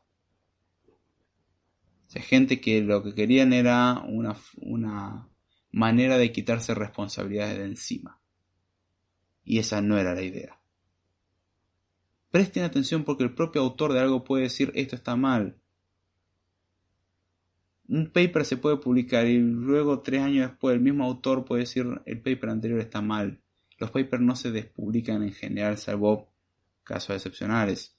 Lo que hace es sacar otro el cual niegue al anterior y lo hace el mismo autor y da las evidencias correspondientes. En libros pasa lo mismo, hay demasiado material y el problema de los libros es que se desactualizan demasiado rápido. Entonces, lee documentación y fíjate lo que hay. Si justo encontrás un libro que habla sobre ese tema y se centra en eso, búscalo. Buscar reviews del libro. No vaya al libro y lo leas de una, fíjate qué opina la gente. Fue muy bueno. ¿Quién es el que me está diciendo que fue muy bueno? ¿Alguien que recién está empezando o alguien que ya tiene años de experiencia? Hacer una labor de investigación. Si una persona no es capaz de hacer eso, no puede ser programador. O sea, tiene que aprender a buscar. Lo cual no significa ser un ente superior el cual sepa resolver los más grandes crímenes de la historia, sino que simplemente tiene que saber buscar. Es investigar. Es emocionante. Toma tiempo. Si tenés eso, aprovechalo. Y si no, no te tengo nada que recomendar porque nunca me centré tanto en esos temas. ¿Cuál fue el lenguaje de programación que más te costó aprender? C y Assembler. En su tiempo Assembler me costó. Cuando entendí cómo funcionaban muchas cosas, de golpe todo era fácil. Por eso les repito, aprendan cómo funcionan las cosas. El resto le va a parecer fácil. Se entiendan los porqués y van a entender el cómo. Es muy útil. Y, aprendan otros cómo para aprender cómo más abstractos. Pero eso lo dijo Beto. Preguntó cuál era el lenguaje de programación que más me costó. Sé, pero porque era de los primeros que estaba aprendiendo. Hoy en día, por ejemplo, si no supiera C y tuviese que aprender C, no me costaría tanto. Pero tiene un montón de conceptos que fui aprendiendo sobre la marcha y, y ahí el detalle. O sea, me costó por ser de los primeros y al principio cuesta todo el lenguaje. Después, bueno, y Haskell también me costó bastante porque estaba tratando de forzar lo que había aprendido algunas cosas en Pascal, lo que había aprendido algo en Java, y trataba de forzarlo en Haskell y no. Me acuerdo que incluso Pascal me había costado, o sea, como que aprendí un lenguaje y después pasaba otro que era diferente en muchos aspectos, que uno me era bueno, pero tienen cosas en común, sí, pero la forma de expresar ciertas cosas era diferente, y yo trataba de forzarla, y no, eran paradigmas diferentes o eran formas diferentes de escribirlo, y al fin y al cabo una vez que asumí eso y dejé de forzar las cosas, de golpe empezó a funcionar todo bastante mejor. Y todo se empezó a aprender más rápido. Eh, es muy lindo y es, es notorio como cuando algo se hace de forma natural, algo de forma orgánica, el resto sale solo. O sea, pareciera que sale solo en realidad. Y claro, estaba tratando de hacer algo que no se podía. Bueno, en el momento que deja de hacer eso, las cosas salen. Pero bueno, ahora sí me despido. Espero que les haya gustado, espero que se haya entendido, espero que lo hayan disfrutado. Perdón por la interrupción en el medio. ISP y configuraciones de OBS probablemente con alguna que otra posible precipitación de YouTube. Y bueno, entiéndanse por caída, ¿no? Y bueno, volviendo a esto, ya sé mucho más. Con esto me despido. Espero que les haya gustado. Todos los medios de contacto, etcétera, en la descripción. Cualquier preguntita me la pueden hacer, no hay ningún problema. Y será. Hasta la próxima.